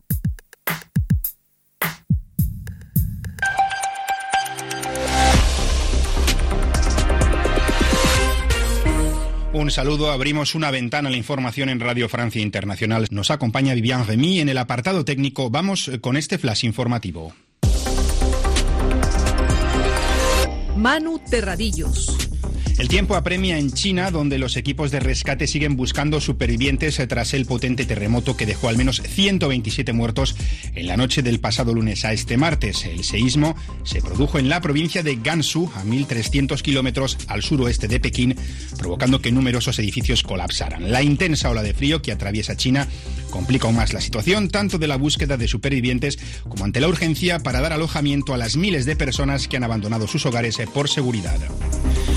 Ofensiva diplomática en busca de una tregua en Gaza esta tarde en horario de Nueva York. El Consejo de Seguridad de las Naciones Unidas votará una nueva resolución para pedir un alto el fuego, un voto retrasado que debería haber tenido lugar el lunes, pero que fue pospuesto por la falta de acuerdos. Israel, por su parte, no da signos de querer frenar su ofensiva. Estados Unidos anuncia la creación de una coalición para luchar contra los rebeldes hutíes del Yemen que, apoyados por Irán, están lanzando ataques en el Mar Rojo como represalia por la guerra en Gaza. Fernando Ibáñez es experto en seguridad marítima y doctor en conflictos y seguridad. Hemos visto este tipo de incidentes ya en el pasado en el estrecho de Hormuz, ahora los estamos viendo en el caso de, del estrecho de Bab el Mandeb por parte de los hutíes y efectivamente lo que están demostrando es una capacidad que eh, hasta ahora no, no tenían ¿no? y contra la cual pues, la capacidad de respuesta de una posible operación naval, la verdad es que, salvo que se produzcan eh, algún tipo de, de, acciones en tierra para hacer frente a estos, a estos misiles, a estos drones, a los radares que utilizan, va a ser difícil. El Comité Internacional de la Cruz Roja pone fin a su trabajo humanitario en Nicaragua, asegurando que se retira por petición expresa del gobierno del país. La Cruz Roja Internacional inició su misión en 2018, cuando una serie de protestas contra el presidente Ortega dejaron 300 muertos y un año después firmó un acuerdo para visitar a las personas detenidas. Noche de protestas en la capital de Serbia, donde miles de personas han salido a las calles. Los manifestantes no reconocen los resultados en Belgrado de las elecciones legislativas del pasado domingo, en las que el partido del presidente Vujic logró a nivel nacional más del 46% de los votos y la mayoría absoluta en el Parlamento. Y el grupo Monsanto fue condenado en Estados Unidos a pagar 857 millones de dólares por daños y perjuicios a siete personas expuestas a químicos conocidos como PCB, que pueden producir irritación respiratoria y, según algunos científicos, incluso cáncer. Hasta aquí llega esta cita con la información con Radio Francia Internacional. Pueden seguir escuchándonos en rcimundo.com y, por supuesto, abonarse a nuestras redes sociales. Gracias por acompañarnos.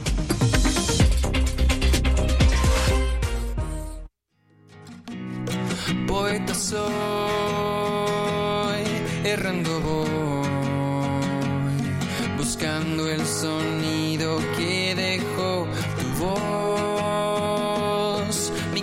corazón, alcanzando el tuyo es un destino decidido, escúchame.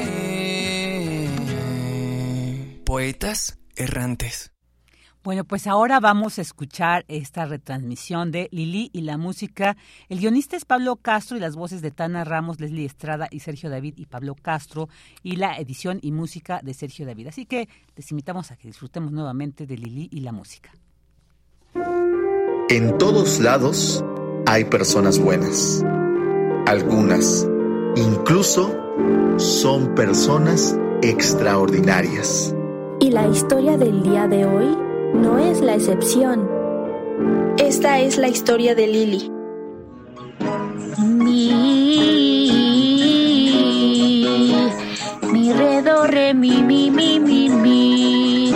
De, re, re, re, mi, mi, mi, mi, mi.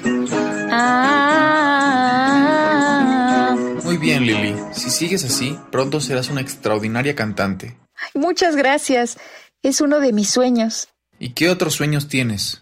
Bueno, Y la competencia comienza en 3, 2, 1, ya.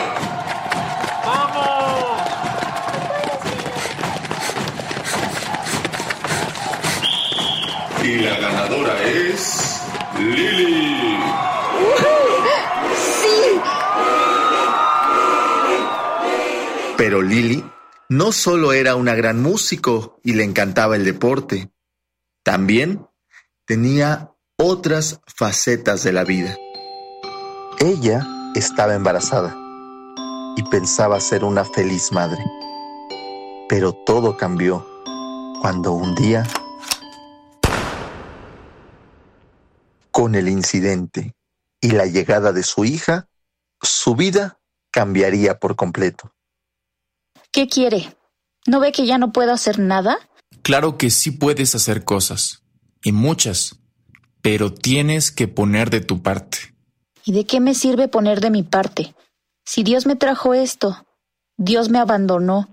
Dios no es sinónimo de justicia, es más que eso. Pero... ¿Puedo decirte algo? ¿Qué cosa? Reposa con amigos. No vuelvas a la cama. No te hundas como un pez en el abismo. Álzate como el mar. No te disperses como la tormenta.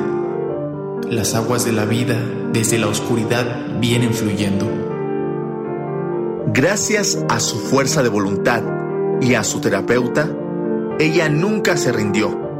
Primero la fuerza había desaparecido, pero con mucho trabajo pudo cumplir uno de sus sueños en esta nueva vida. Hoy es el día, Lily. ¿Qué ejercicios haremos hoy? No. Hoy después de tanto tiempo podrás cargar con tu propia fuerza y tus propias manos a tu hija. Te amo.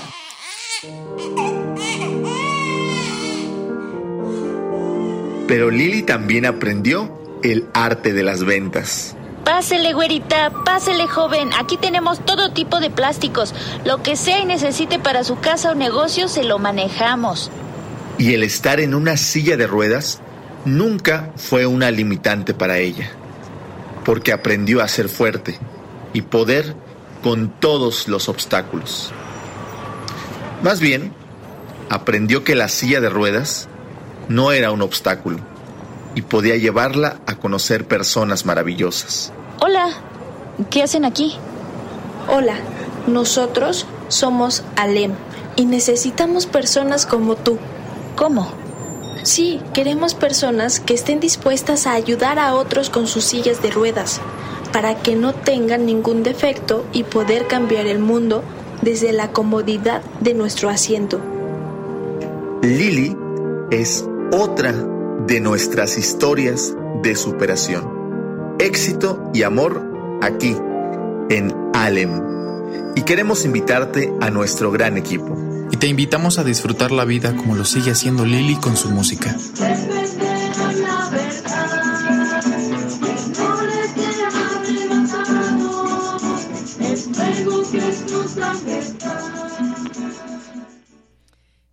Bueno, esto que escuchamos, Lili, la música como parte de esta sección que tanto les gusta a ustedes de poetas errantes.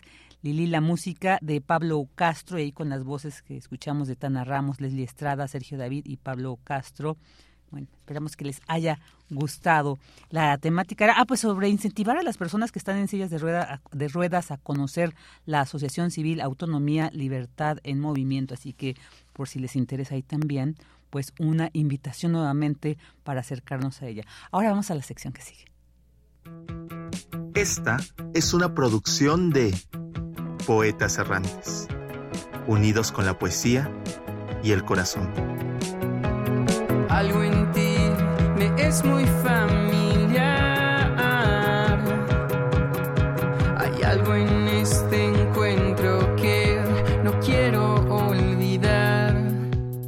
soy.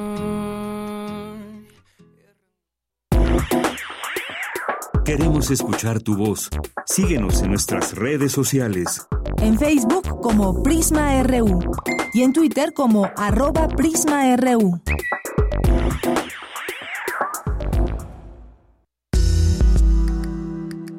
Colaboradores RU. Literatura.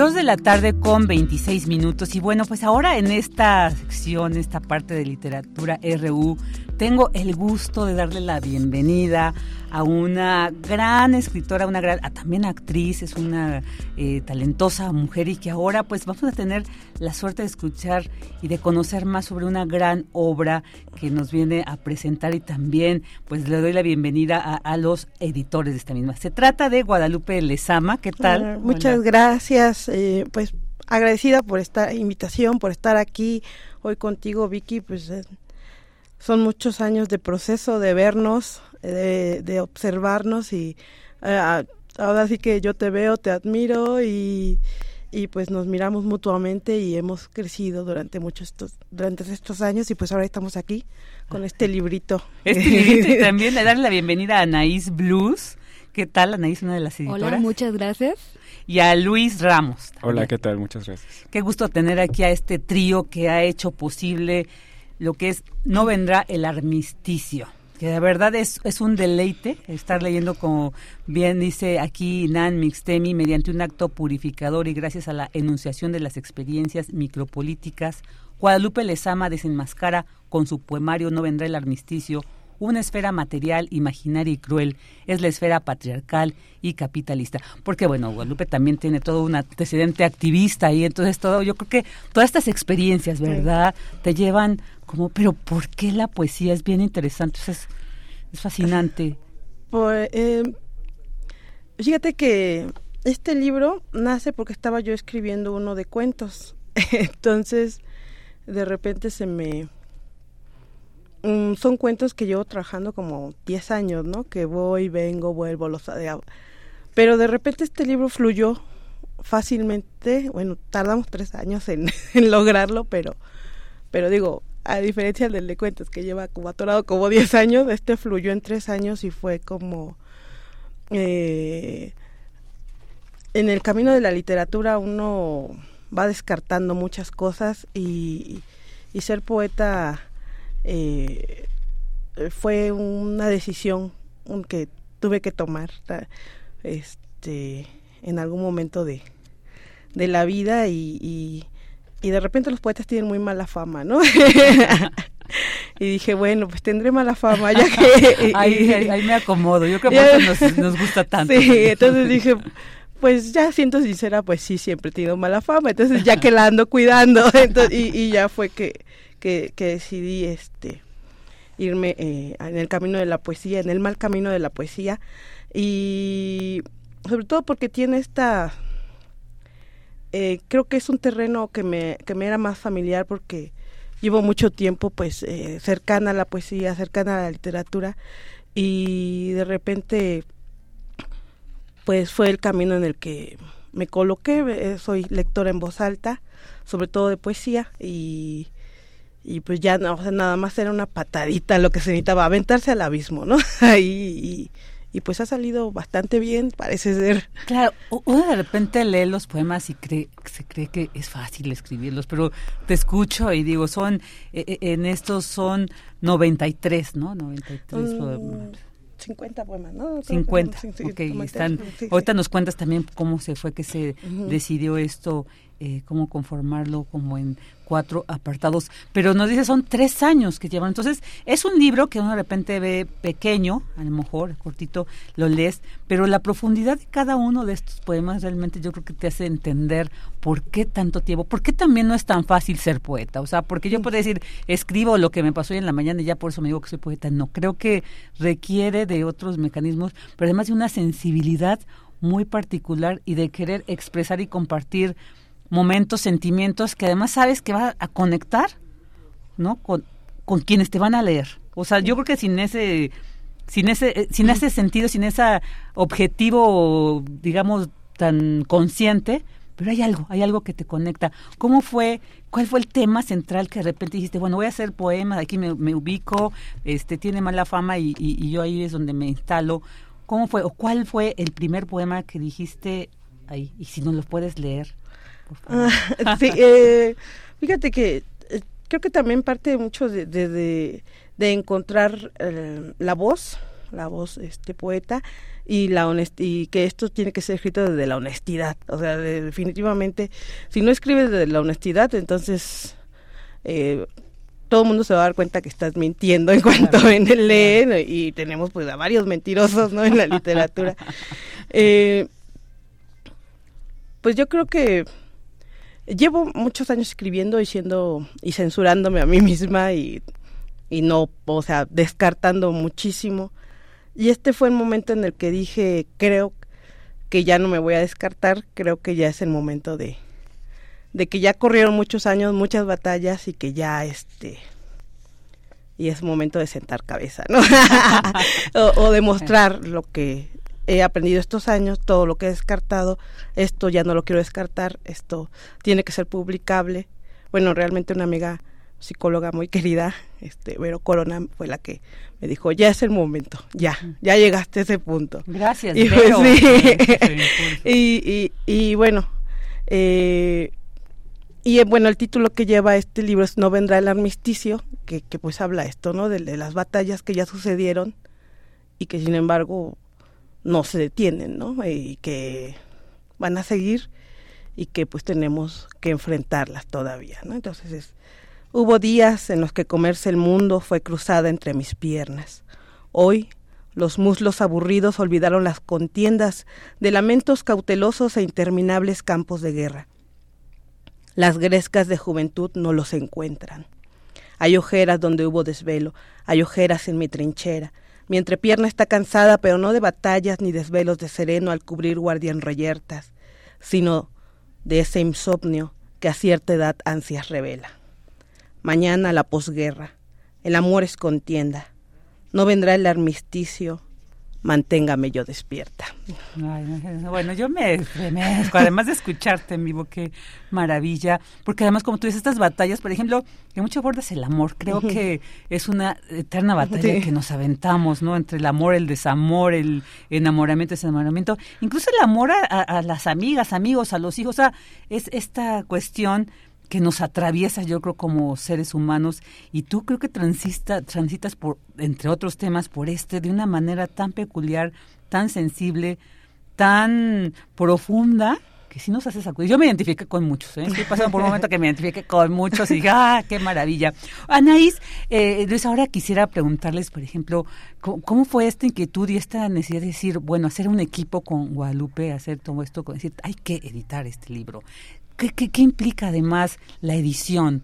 de un poemario en este caso, como para también apreciar ¿no? ese, ese arte como es la de la edición. Adelante Anaís y posteriormente Luis que nos comparte. Pues bueno, eh, con Guadalupe ya teníamos varios años, pues, este, conociéndonos eh, y, y, pues, este, ella también nos fue empezando a ayudar también a varios eventos. Eh, la verdad es que, pues, ella también sabe mucho, ¿no? En cuanto a, a presentaciones de libros, ¿no? Entonces, bueno, fue fue incorporándose eh, en el trabajo de la editorial, pero eh, pues sí sabíamos que sí tenía poesía, pero pues es muy tímida, ¿no? Entonces no quería soltarla. Y entonces pues ahí fue un proceso de, de irla convenciendo, ¿no? Poco a poco, la verdad, porque pues sí, no, no se animaba hasta que ya, ¿no? Le dijimos, no, no, tienes que hacer ya tu tarea de, de hacer la selección de, los poemas, ¿no?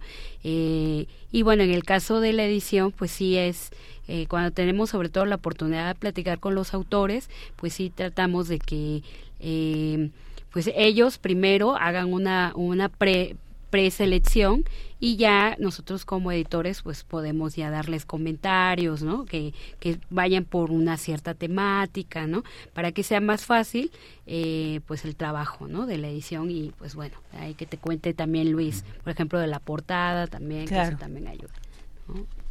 Sí, pues es un trabajo que bueno, ahorita es artesanal, todo lo que estamos publicando, digamos, la mayor parte de nuestros libros se hacen a mano. La tinta del silencio. Así es, la tinta del silencio. Ya tenemos 12 años trabajando eh, con materiales, por ejemplo, las cartulinas texturizadas, eh, serigrafía en este caso, y también, bueno, la encuadernación es hecha a mano.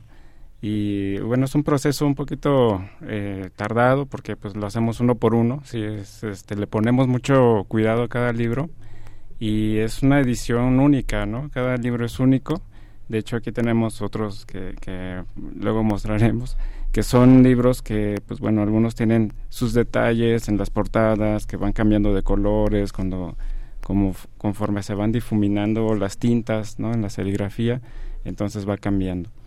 Y bueno, este, esta portada de No vendrá el armisticio, eh, estuvimos platicando, queríamos algo que tuviera que ver un poquito hacia la literatura medieval, eh, encontramos por ahí la figura de la arpía, también hay algunos elementos de, digamos, de algunos libros antiguos, ¿no? De algunos márgenes que eran como simulando este, esta hoja del, del manuscrito, ¿no? Y pues bueno, se lo mostramos a Guadalupe, ella quedó muy eh, encantada también con la portada y creíamos que era como eh, idóneo, ¿no? Porque también la temática, el espejo, tiene un detalle de un espejo dorado ¿no? en, la mano de la arpía que se está viendo. Y pues creo que ahí, fuimos trabajando también esta parte de la edición eh, durante ya igual algunos meses. También somos un poquito tardados, digo, lleva su tiempo también esta cuestión de la edición. Este, sabemos que también algunos autores dicen, pues bueno, ya está mi libro, quiero verlo, pero eh, como nosotros lo hacemos, te digo, de manera muy artesanal, también llevamos nuestro tiempo, ¿no?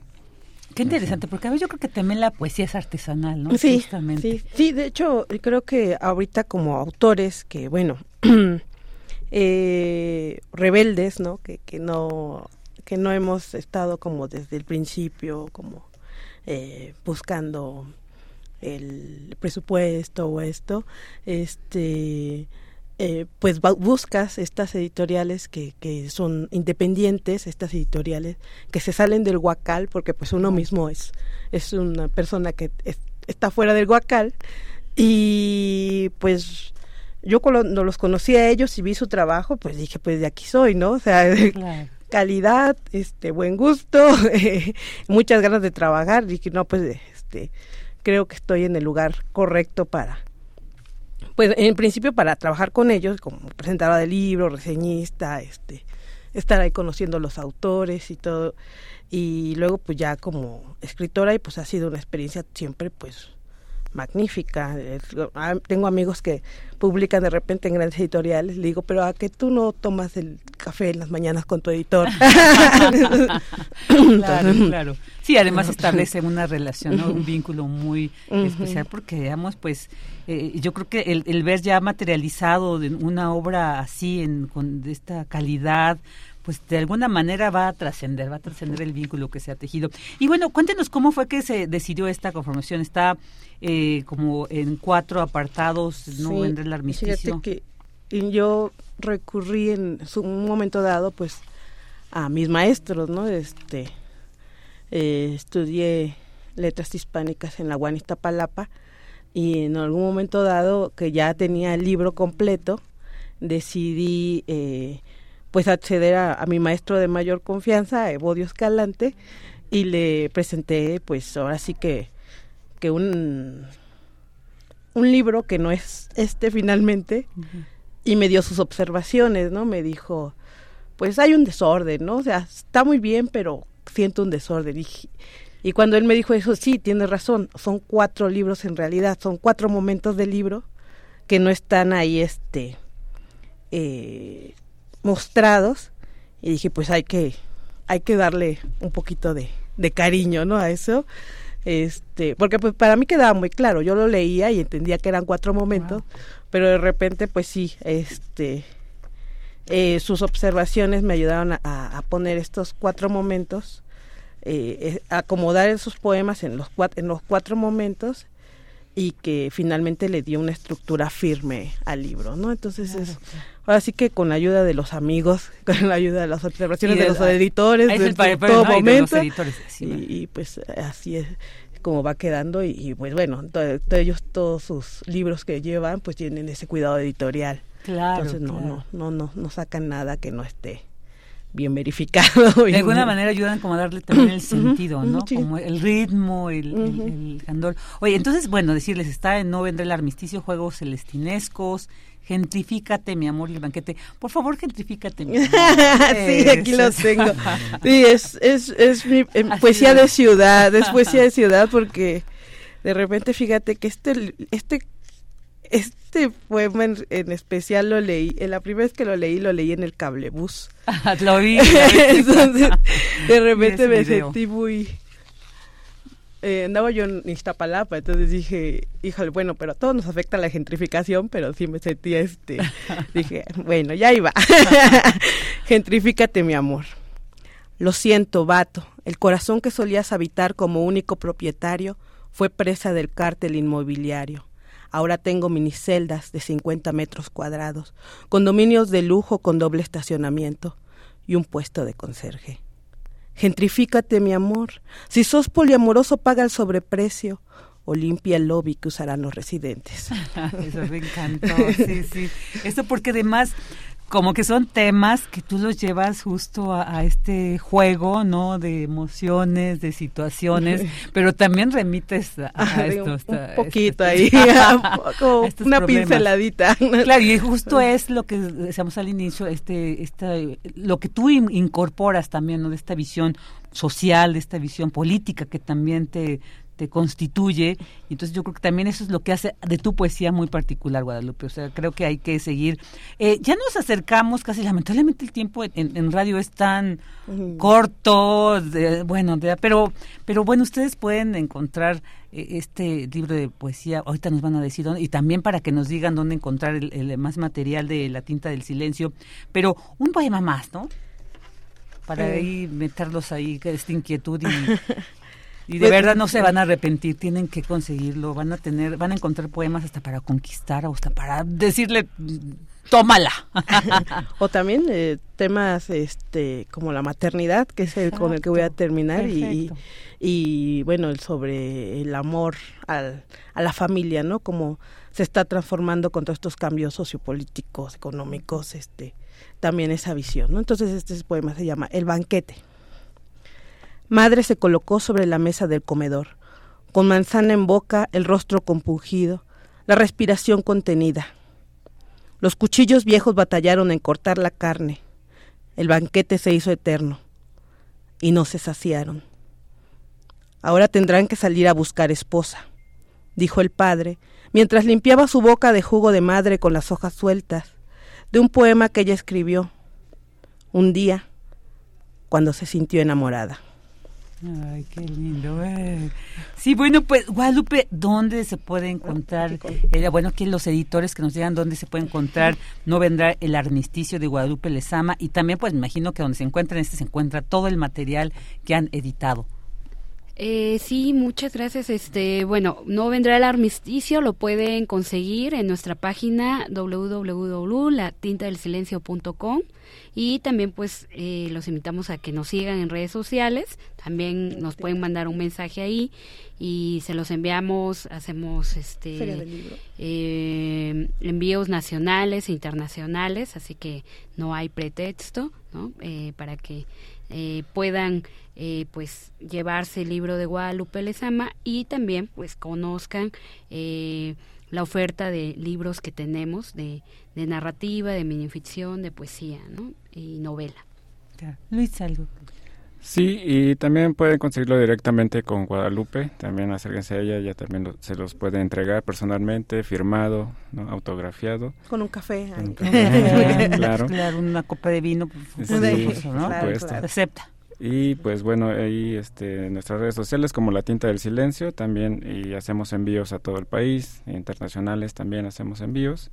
Y, como dicen ahí, es para que se acerquen a las editoriales independientes, que vean el material y la oferta que estamos este, dando en cuanto a literatura contemporánea, porque todos son autores vivos, todos son voces nuevas y eso hay que rescatarlo también. Y que es en las editoriales independientes donde, en donde están haciendo la nueva literatura mexicana. eso es, claro, eso es, muy importante, decirlo. Sí, sí, hay que acercarnos. Y bueno, para quien te quiera seguir también. ah, claro, a mí por Facebook me pueden encontrar como Guadalupe la Chinaca o en Instagram Guadalupe les ama y en TikTok también estoy como Guadalupe les ama. Este y en YouTube también tengo un canal ahí que está también como Guadalupe Lezama y este y bueno ahí eh, eh, ahí hacemos lo que es la poesía performance, ¿no? Que ese es otro tema. Sí, sí, muy interesante. De verdad, acérquense al trabajo de Guadalupe Lezama, les va a encantar, se van a volver a querer seguirle. Y para que le pidamos más libros, por favor, y por supuesto, se agradece la existencia de estas editoriales independientes, mucha vida, y pues ahí está. Pero para que tengan vida, pues hay que también pues hacer este intercambio, ¿no? Y consumir, de, bueno, no es la palabra consumir, digamos, disfrutar de lo que nos propone, lo que nos ofrece, pero pues hay que acercarnos a ellas y pues ahí también este espacio para los, las nuevas y los nuevos escritores, pues ahí ya esta oportunidad. Como ves, decías, Guadalupe, o en estas grandes editoriales a veces es muy difícil llegar, y a veces lo detienen, ¿no? A, muchas, a muchos que tienen esa inquietud de, ay, pues no, no escribo mejor porque no hay dónde publicar. No, pues aquí está el claro ejemplo de que sí hay y de que sí se puede. Regalamos un libro para los oyentes. Ah, bueno, fíjese, ah, un libro, ahí está. A ver, ¿qué, qué, qué dinámica? Nos, que nos escriban, porque creo que... sí. sí. ¿no? Creo que este, nos pidan. Ok, entonces la primera persona que nos escriba que quiere no vendrá el armisticio se va a llevar aquí este, este libro ya lo estaremos entregando durante esta semana que vamos a estar todavía transmitiendo en vivo, si no la siguiente semana no, hasta la otra. Entonces, pues la primera persona que nos escriba se va a poder, va a tener eh, la suerte, el gusto de poder leer este gran poemario. Y bueno, pues algo para cerrar. ¿Nos queda tiempo para un último poema? Ah, bueno. yo, ya viene ¿eh? eh, fíjate, bueno, eh, tengo una posesión medieval ahí con los poemas medievales, entonces voy a leer Tanamare. Tanamare, Tanamare, Tanamare. Tu nombre en mi garganta cual hueso de ciruelo, un árbol ahí con mi secreto. Tanamare, Javí, Tanamare, cortaré mi garganta sin herirla, solo extraeré tu nombre y detendré su germinar. Enfermero no lios ni Dios de mirar tu nombre escrito cifrado en mi cerebro. Enfermero de tanto mirar adentro edolen tan male, edolen tan male, edolen tan male. Un árbol de ciruelo expandiéndose en mi cuerpo. Robé la, ciruela, no escupí el hueso.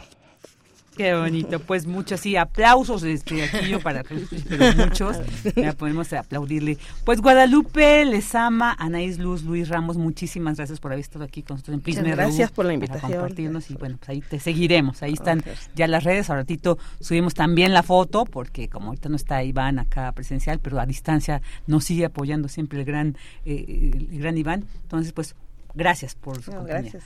Continuamos. Queremos escuchar tu voz. Síguenos en nuestras redes sociales. En Facebook como Prisma RU y en Twitter como arroba PrismaRU.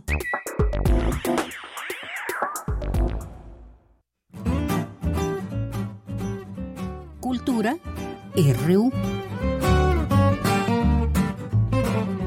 Y bueno, ya casi finalizando esta transmisión de este martes, vámonos a la sección de cultura con nuestra querida Tamara Quiroz, que hoy nos va a hablar sobre la obra El cuarto rey mago. Adelante, Tamara.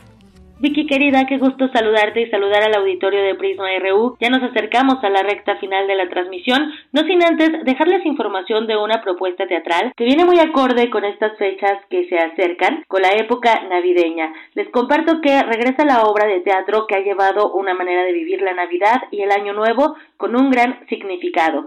Se trata de El Cuarto Rey Mago. Esta obra se ha presentado durante 15 años y ha presentado funciones con localidades agotadas y el reconocimiento por la reflexión que les deja esta historia que se basa en la novela de Henry Van Dyke, El otro rey mago, que relata la historia de Artaban. Para contarnos todos los detalles, contactamos a Juan Francisco Yáñez. Él es dramaturgo y director de El cuarto rey mago. Así que escuchemos lo que nos comparte sobre esta propuesta escénica. El cuarto rey mago es de por sí ya una historia preciosa, es una historia eh, eh, que, fue escrita en 1900 por Henry Van Dyke bajo el título El otro rey mago y durante estos todos estos años ha sido rescatada de, diferentes maneras y en nuestro caso en Teatruras eh, un servidor Juan Francisco Yáñez hizo una adaptación de teatro que resultó más que motivadora, más que tierna, más que sorprendente. El cuarto rey mago es la historia de Artaban.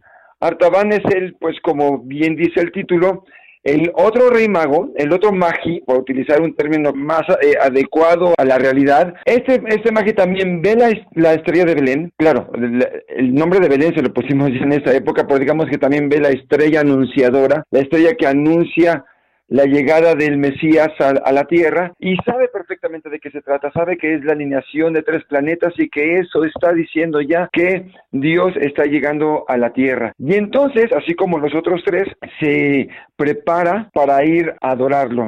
Él, su intención es llegar junto con los otros al pesebre al momento de, de su nacimiento, de los pocos días de su nacimiento, pero lo malo es de que le empiezan a ocurrir ciertas vicisitudes durante el camino, empiezan a ocurrirle ciertos problemas, problemas propios y problemas que él ve a su alrededor e insiste en, detenerse a ayudarles, ¿no? Y hace una serie de cosas por la gente maravillosas, hace una serie de cosas por el bienestar, por la armonía, por el progreso de, de las personas que se va encontrando en el camino, que finalmente él no se da cuenta, os digo, finalmente cuando está generoso y está dando tanto de sí, que el tiempo empieza a pasar y a pasar y a pasar y a pasar, hasta que obviamente llega tarde a ver a Jesús, llega muy, muy tarde. En el momento en el que al final llega, es un momento por demás tierno, por demás sorprendente, por demás eh, conmovedor. Siempre digo cuando hablo de, mi obra de teatro que el momento en que al final Artaban llega a conocer a Jesús te cambia la vida. Es una obra de teatro sorprendente, es una obra de teatro para toda la familia, cambios escenográficos, cambios de vestuario, efectos especiales, es preciosa en su producción, pero en su contenido, en su contenido hay sí como podrían decir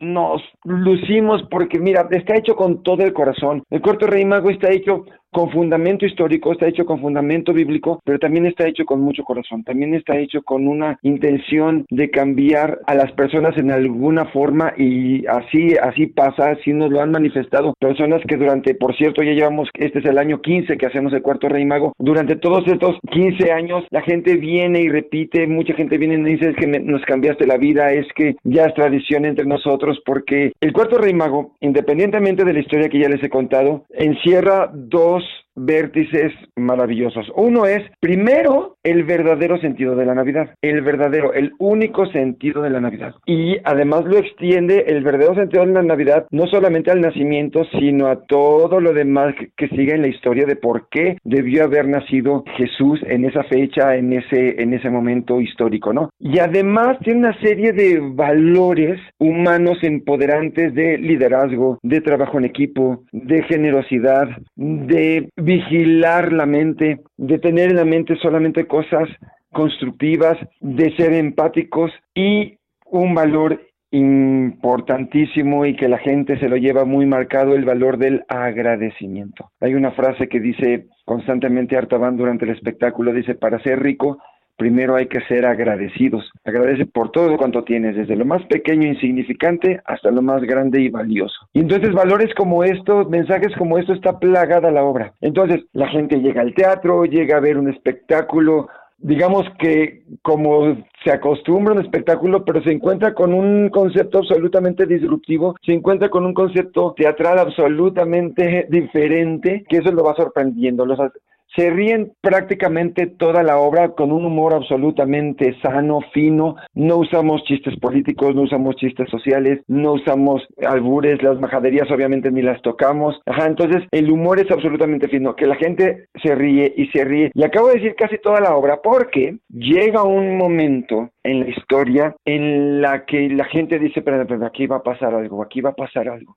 y sí, entonces los llevamos a un momento, no solamente de la historia del cuarto rey mago, sino de la historia de la humanidad, absolutamente marcado. Y es ahí donde les digo que la gente, entre que se conmueve, entre que se enoja, entre que se enternece, entre que agradece, entre que ah, por supuesto aplaude, que no puedo decir en qué momento es, pues para que ahora que la ven, vengan a ver, la disfruten de mejor manera, ¿no?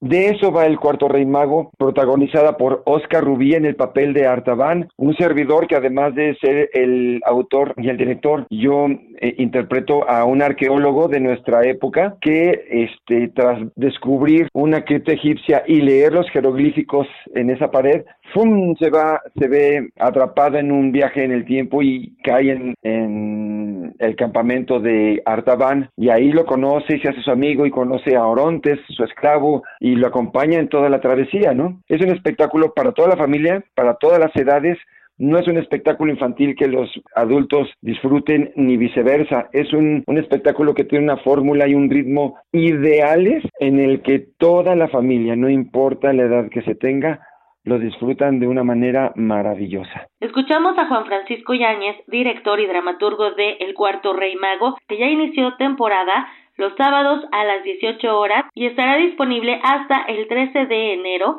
con funciones especiales los días 25 de diciembre y 1 de enero a las 19.30 horas y se presenta en el Teatro Rodolfo Usigli ubicado en Coyoacán. Hasta aquí la información querida Vicky, que tengan excelente tarde. Muchas gracias, querida Tam, también una excelente tarde para ti. Y bueno, pues ya es Rebeca Vega quien se llevó este poemario de Guadalupe Lezama, y está aquí, ya te lo dejó firmado incluso, así que puedes venir por él, ya sabes, aquí en Adolfo Prieto, 133, Colonia del Valle, muy cerca del Metrobús Amores, casi enfrente de lo que se conoce como la licuadora, que era este edificio de Mexicana, y, ahí muy cerca, o si no nos queda cerca también el metro Etiopía o el metro Chilpancingo por ahí, pero bueno, ya ahora afortunadamente se puede googlear y ya se ya puedes llegar. Entonces, en estos días eh, tocas el timbre, están cerradas ahorita las instalaciones de Radio UNAM por la temporada vacacional, pero tocas y dices que vienes a recoger el libro y subes al área de información y ahí con todo gusto te lo entregamos. Bueno, pues ya llegamos al final de esta transmisión de este martes en este segundo día vacacional. Eh, agradecer en la producción a Denis Licea, en los controles a Jesús Silva y Arturo González, en la continuidad Andrea Candy y en el área de información Cristina Godínez, Daniel Olivares y Dulce García. También agradecer a Marisol, que es la que está ahí en la entrada y que nos hace favor de abrir, de cerrar, así que, y que están ahorita también aquí dando la chamba, pues para dar vida, ¿verdad? A lo que es aquí seguir transmitiendo para ustedes durante las 24 horas del día, todos los días, ya saben que Aquí encontrarán siempre información muy interesante o música, música muy agradable para sobrellevar. Así que bueno, pues les agradecemos muchísimo el que nos hayan acompañado este día. Les esperamos eh, mañana, mañana, como se gusta, a partir de las 13 horas, la una de la tarde. Bueno, pues ahí también recibimos sus comentarios. Muchas gracias por hacerse presente. Yo soy Virginia Sánchez y en nombre de Yanira Morán, titular de este espacio, le agradecemos que nos haya acompañado. Esperamos el día miércoles, mañana. Así que que tenga excelente tarde, buen provecho.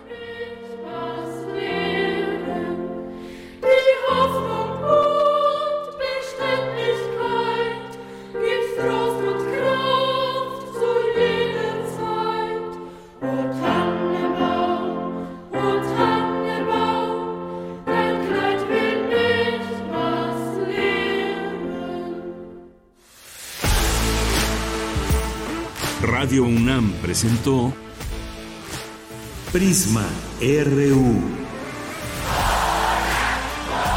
Una mirada universitaria sobre los acontecimientos actuales. Prisma RU. Relatamos al mundo.